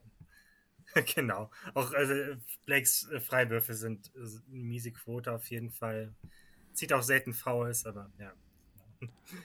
Das ist bei dem 25. Pick auf jeden Fall so. Und bei Branham, ja, also ich, ich finde ihn eigentlich relativ interessant. Also ich fand es auch krass, dass er so spät weg ist. Ich hatte ihn ein bisschen früher. Ich auch, das stimmt. Ja, und also ich finde ihn vor allem sehr kräftig und schon einen relativ weiten Körper tatsächlich. Und sein Pull-Up-Game ist natürlich auch gut. Er, er, müsste vielleicht noch ein bisschen bessere Entscheidungen treffen. So Decision-Making fand ich noch nicht so gut, muss ich sagen. Aber auch vor allem, welche Würfe er nimmt und welche nicht. Aber genau. Dann würde ich sagen, kommen wir zum letzten Team, unser aller Lieblings-Franchise. Und ich glaube, David hat uns was über seinen Lieblings-Draft-Pick zu erzählen, Walker Kessler. Ach ja, äh, JD Davidson hat so fett auf den drauf gestopft. Da gibt es so ein cooles Posterfoto von. nee, ansonsten äh, bin ich eigentlich kein sehr großer Fan von Kessler Walker, abgesehen davon, dass der mir dieses Highlight geschenkt hat.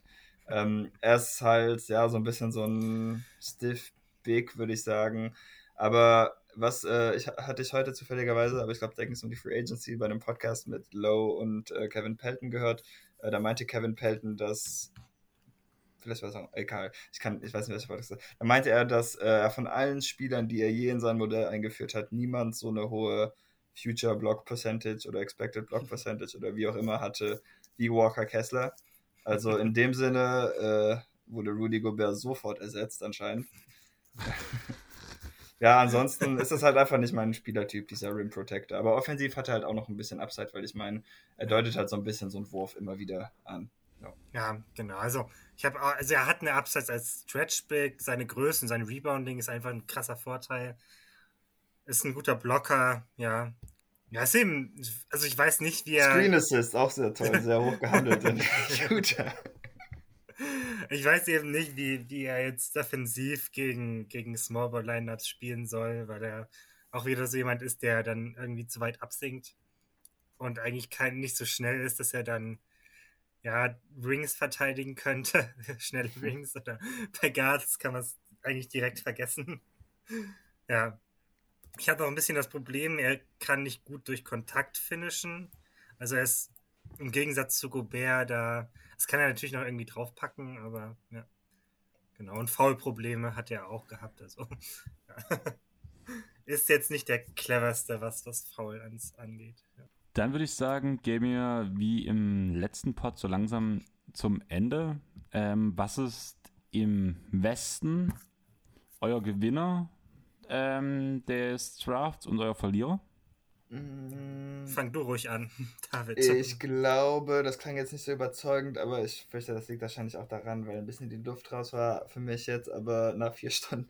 Aber äh, San Antonio ist auf jeden Fall mein Gewinner, denn mit Branham und Wesley haben sie zwei verschiedene interessante Scorer-Typen und mit Jeremy Sowen hat jemand, der viel höher auf meinem Board war und auch jemand, der einfach perfekt in das Teamkonzept und Culture und Pipapo einfach reinpasst und jemand, der auch viel Upside mit sich mitbringt, meiner Meinung nach.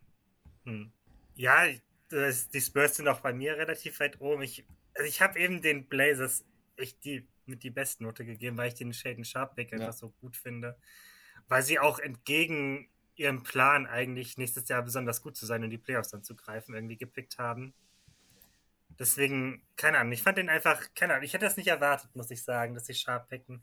Ich hätte gedacht, dass sie eher jemanden nehmen, der der besser ist. Deswegen würde ich jetzt die, die Blazers nehmen als Gewinner des Drafts. Und an zweiter Stelle direkt die Spurs. Aber auch, also wird die da auch absolut bestimmen. ich habe bei mir halt OKC ganz oben stehen, einfach aus dem Grund, dass ähm, trotz, dass man nur den aber Tupik hat, trotzdem seinen Wunschspieler, denke ich mal, bekommen hat. Dazu hat man das ideale Spider-Man-Meme. Und ich finde halt einfach mit den Profilen, zumindest die geschrieben wurden für die jeweiligen vier Spieler, wurden so komplett verschiedene ähm, Skillsets ähm, angebracht, wo man halt versuchen kann, wieder mal Perlen zu finden, sage ich mal so. Einfach, dass man halt unterschiedliche Spielerprofile zusammenfügt, die äh, gut funktionieren können. Und wie gesagt, bei mir ist halt mein Drafty-Wissen, sage ich mal so, immer sehr gering, eigentlich bloß, dass ich in anderen Pots höre und dadurch fand ich halt diese drei Picks schon sehr interessant. Was ist euer Loser? ähm. Ja, jetzt kann ich ja anfangen. Also, wenn die Timberwolves Kessler nicht weggetradet hätten, hätte ich jetzt die Timberwolves gesagt. 1,22 ja. Kessler äh, zu dem, ja, fand ich schon Antwort richtig gewesen. gut. ja. Ja, ja so würde ich wahrscheinlich sagen, ja. Keine Ahnung, es stimmt wahrscheinlich trotzdem die Timberwolves einfach, weil der Rest irgendwie schon gute Sachen gemacht hat. Also, ja. ja, Pelicans haben auch super gepickt, Nuggets auch. Also, es, es sind wahrscheinlich wirklich die Timberwolves, ja. Und natürlich die Kings, die ziemlich mies abgeschnitten haben. Oh ja. ja, wie gesagt, das ist halt für mich mehr so eine Value-Sache als ja. eine, wen haben sie gepickt Sache. Ja. Aber ich hätte jetzt auch keine andere Antwort, um es irgendwie spannend zu machen. Sorry.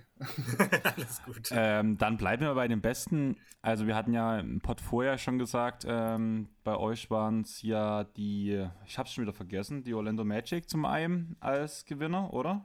Ja. Und die Detroit ja. Pistons. Ja. Ihr habt jetzt beide die Spurs gesagt. Die Spurs. Wer ist von der gesamten Draft? Nee, euer? ich hatte die Spurs und er hatte die Blazers. Blazers hatte ich noch, genau. Und ja ich muss sagen, ich würde die Rockets wahrscheinlich auch noch in den Ring werfen, auch wenn es einfach, um nicht BPA zu picken, ist wahrscheinlich dann doch wieder ein bisschen versaut. Aber an sich fand ich deren Draft schon ziemlich cool. Ja. Und wer wäre im gesamten Draft euer Gewinner? Fang du an, ruhig. Ich würde nämlich, also ich würde die Pistons sagen. Aber, ja. Ja, weil guck, ich hatte gerade, guck, das ist irgendwie ein bisschen blöd, ne, weil ich hatte ja eben auch Orlando gesagt, aber ich, meine erste instinktive Antwort war jetzt gerade, wäre jetzt irgendwie auch Pistons gewesen, aber das macht ja überhaupt keinen Sinn. Ja. Deshalb. Ja. Äh, nee, keine Ahnung. Also ich bleibe bei Orlando. Okay. Mhm. Dann, dann schleime ich mich beim Host ein und bei mir selber und sag auch Orlando. ja, gut. Dann würde ich sagen, wir haben es geschafft. Danke auf jeden Fall, dass ihr beide dabei wart. Ich hoffe, nachdem, also wir machen jetzt wahrscheinlich noch zwei Wochen Normalpods. Danach kommt noch eine Memories-Folge, wo mir auch gerade in Klärung sind, mit wem wir das machen. So eine halbe Zusage haben wir schon. Da geht es eher bloß noch um die Terminfindung. Beziehungsweise denke ich, habe ich gerade was vergessen, weil zwischen der Memories-Folge und dem zweiten Recency-Talk kommt noch eine CBA-Folge mit Sven Scherer. Das ist, steht schon fest, dass wir das machen einfach mal so ein bisschen die Grundregeln und anhand von Beispielen der aktuellen Free Agency danach halt mal so ein paar Regeln durchgehen, die wichtigsten, die vielleicht nicht alle verstehen, beziehungsweise auch nicht alle kennen.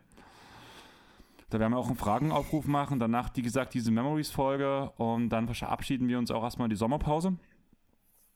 Und ja, wenn wir wiederkommen, wird es danach mit ähm, Team-Previews weitergehen. Wenn ihr beide Bock habt, seid ihr natürlich herzlich eingeladen, über die Grizzlies und die Celtics zu reden.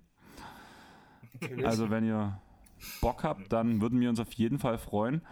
Meine Frage an euch wäre jetzt noch, beziehungsweise Leo, bei dir gibt es ja nicht so viel, was du droppst, außer dass du einen Stammtisch in der jeden Tag NBA Discord-Gruppe organisierst. Ja, das stimmt. Also wenn da jemand dabei ist, also Sonntag ist wahrscheinlich wieder einer. Und es ist zu spät. 2030.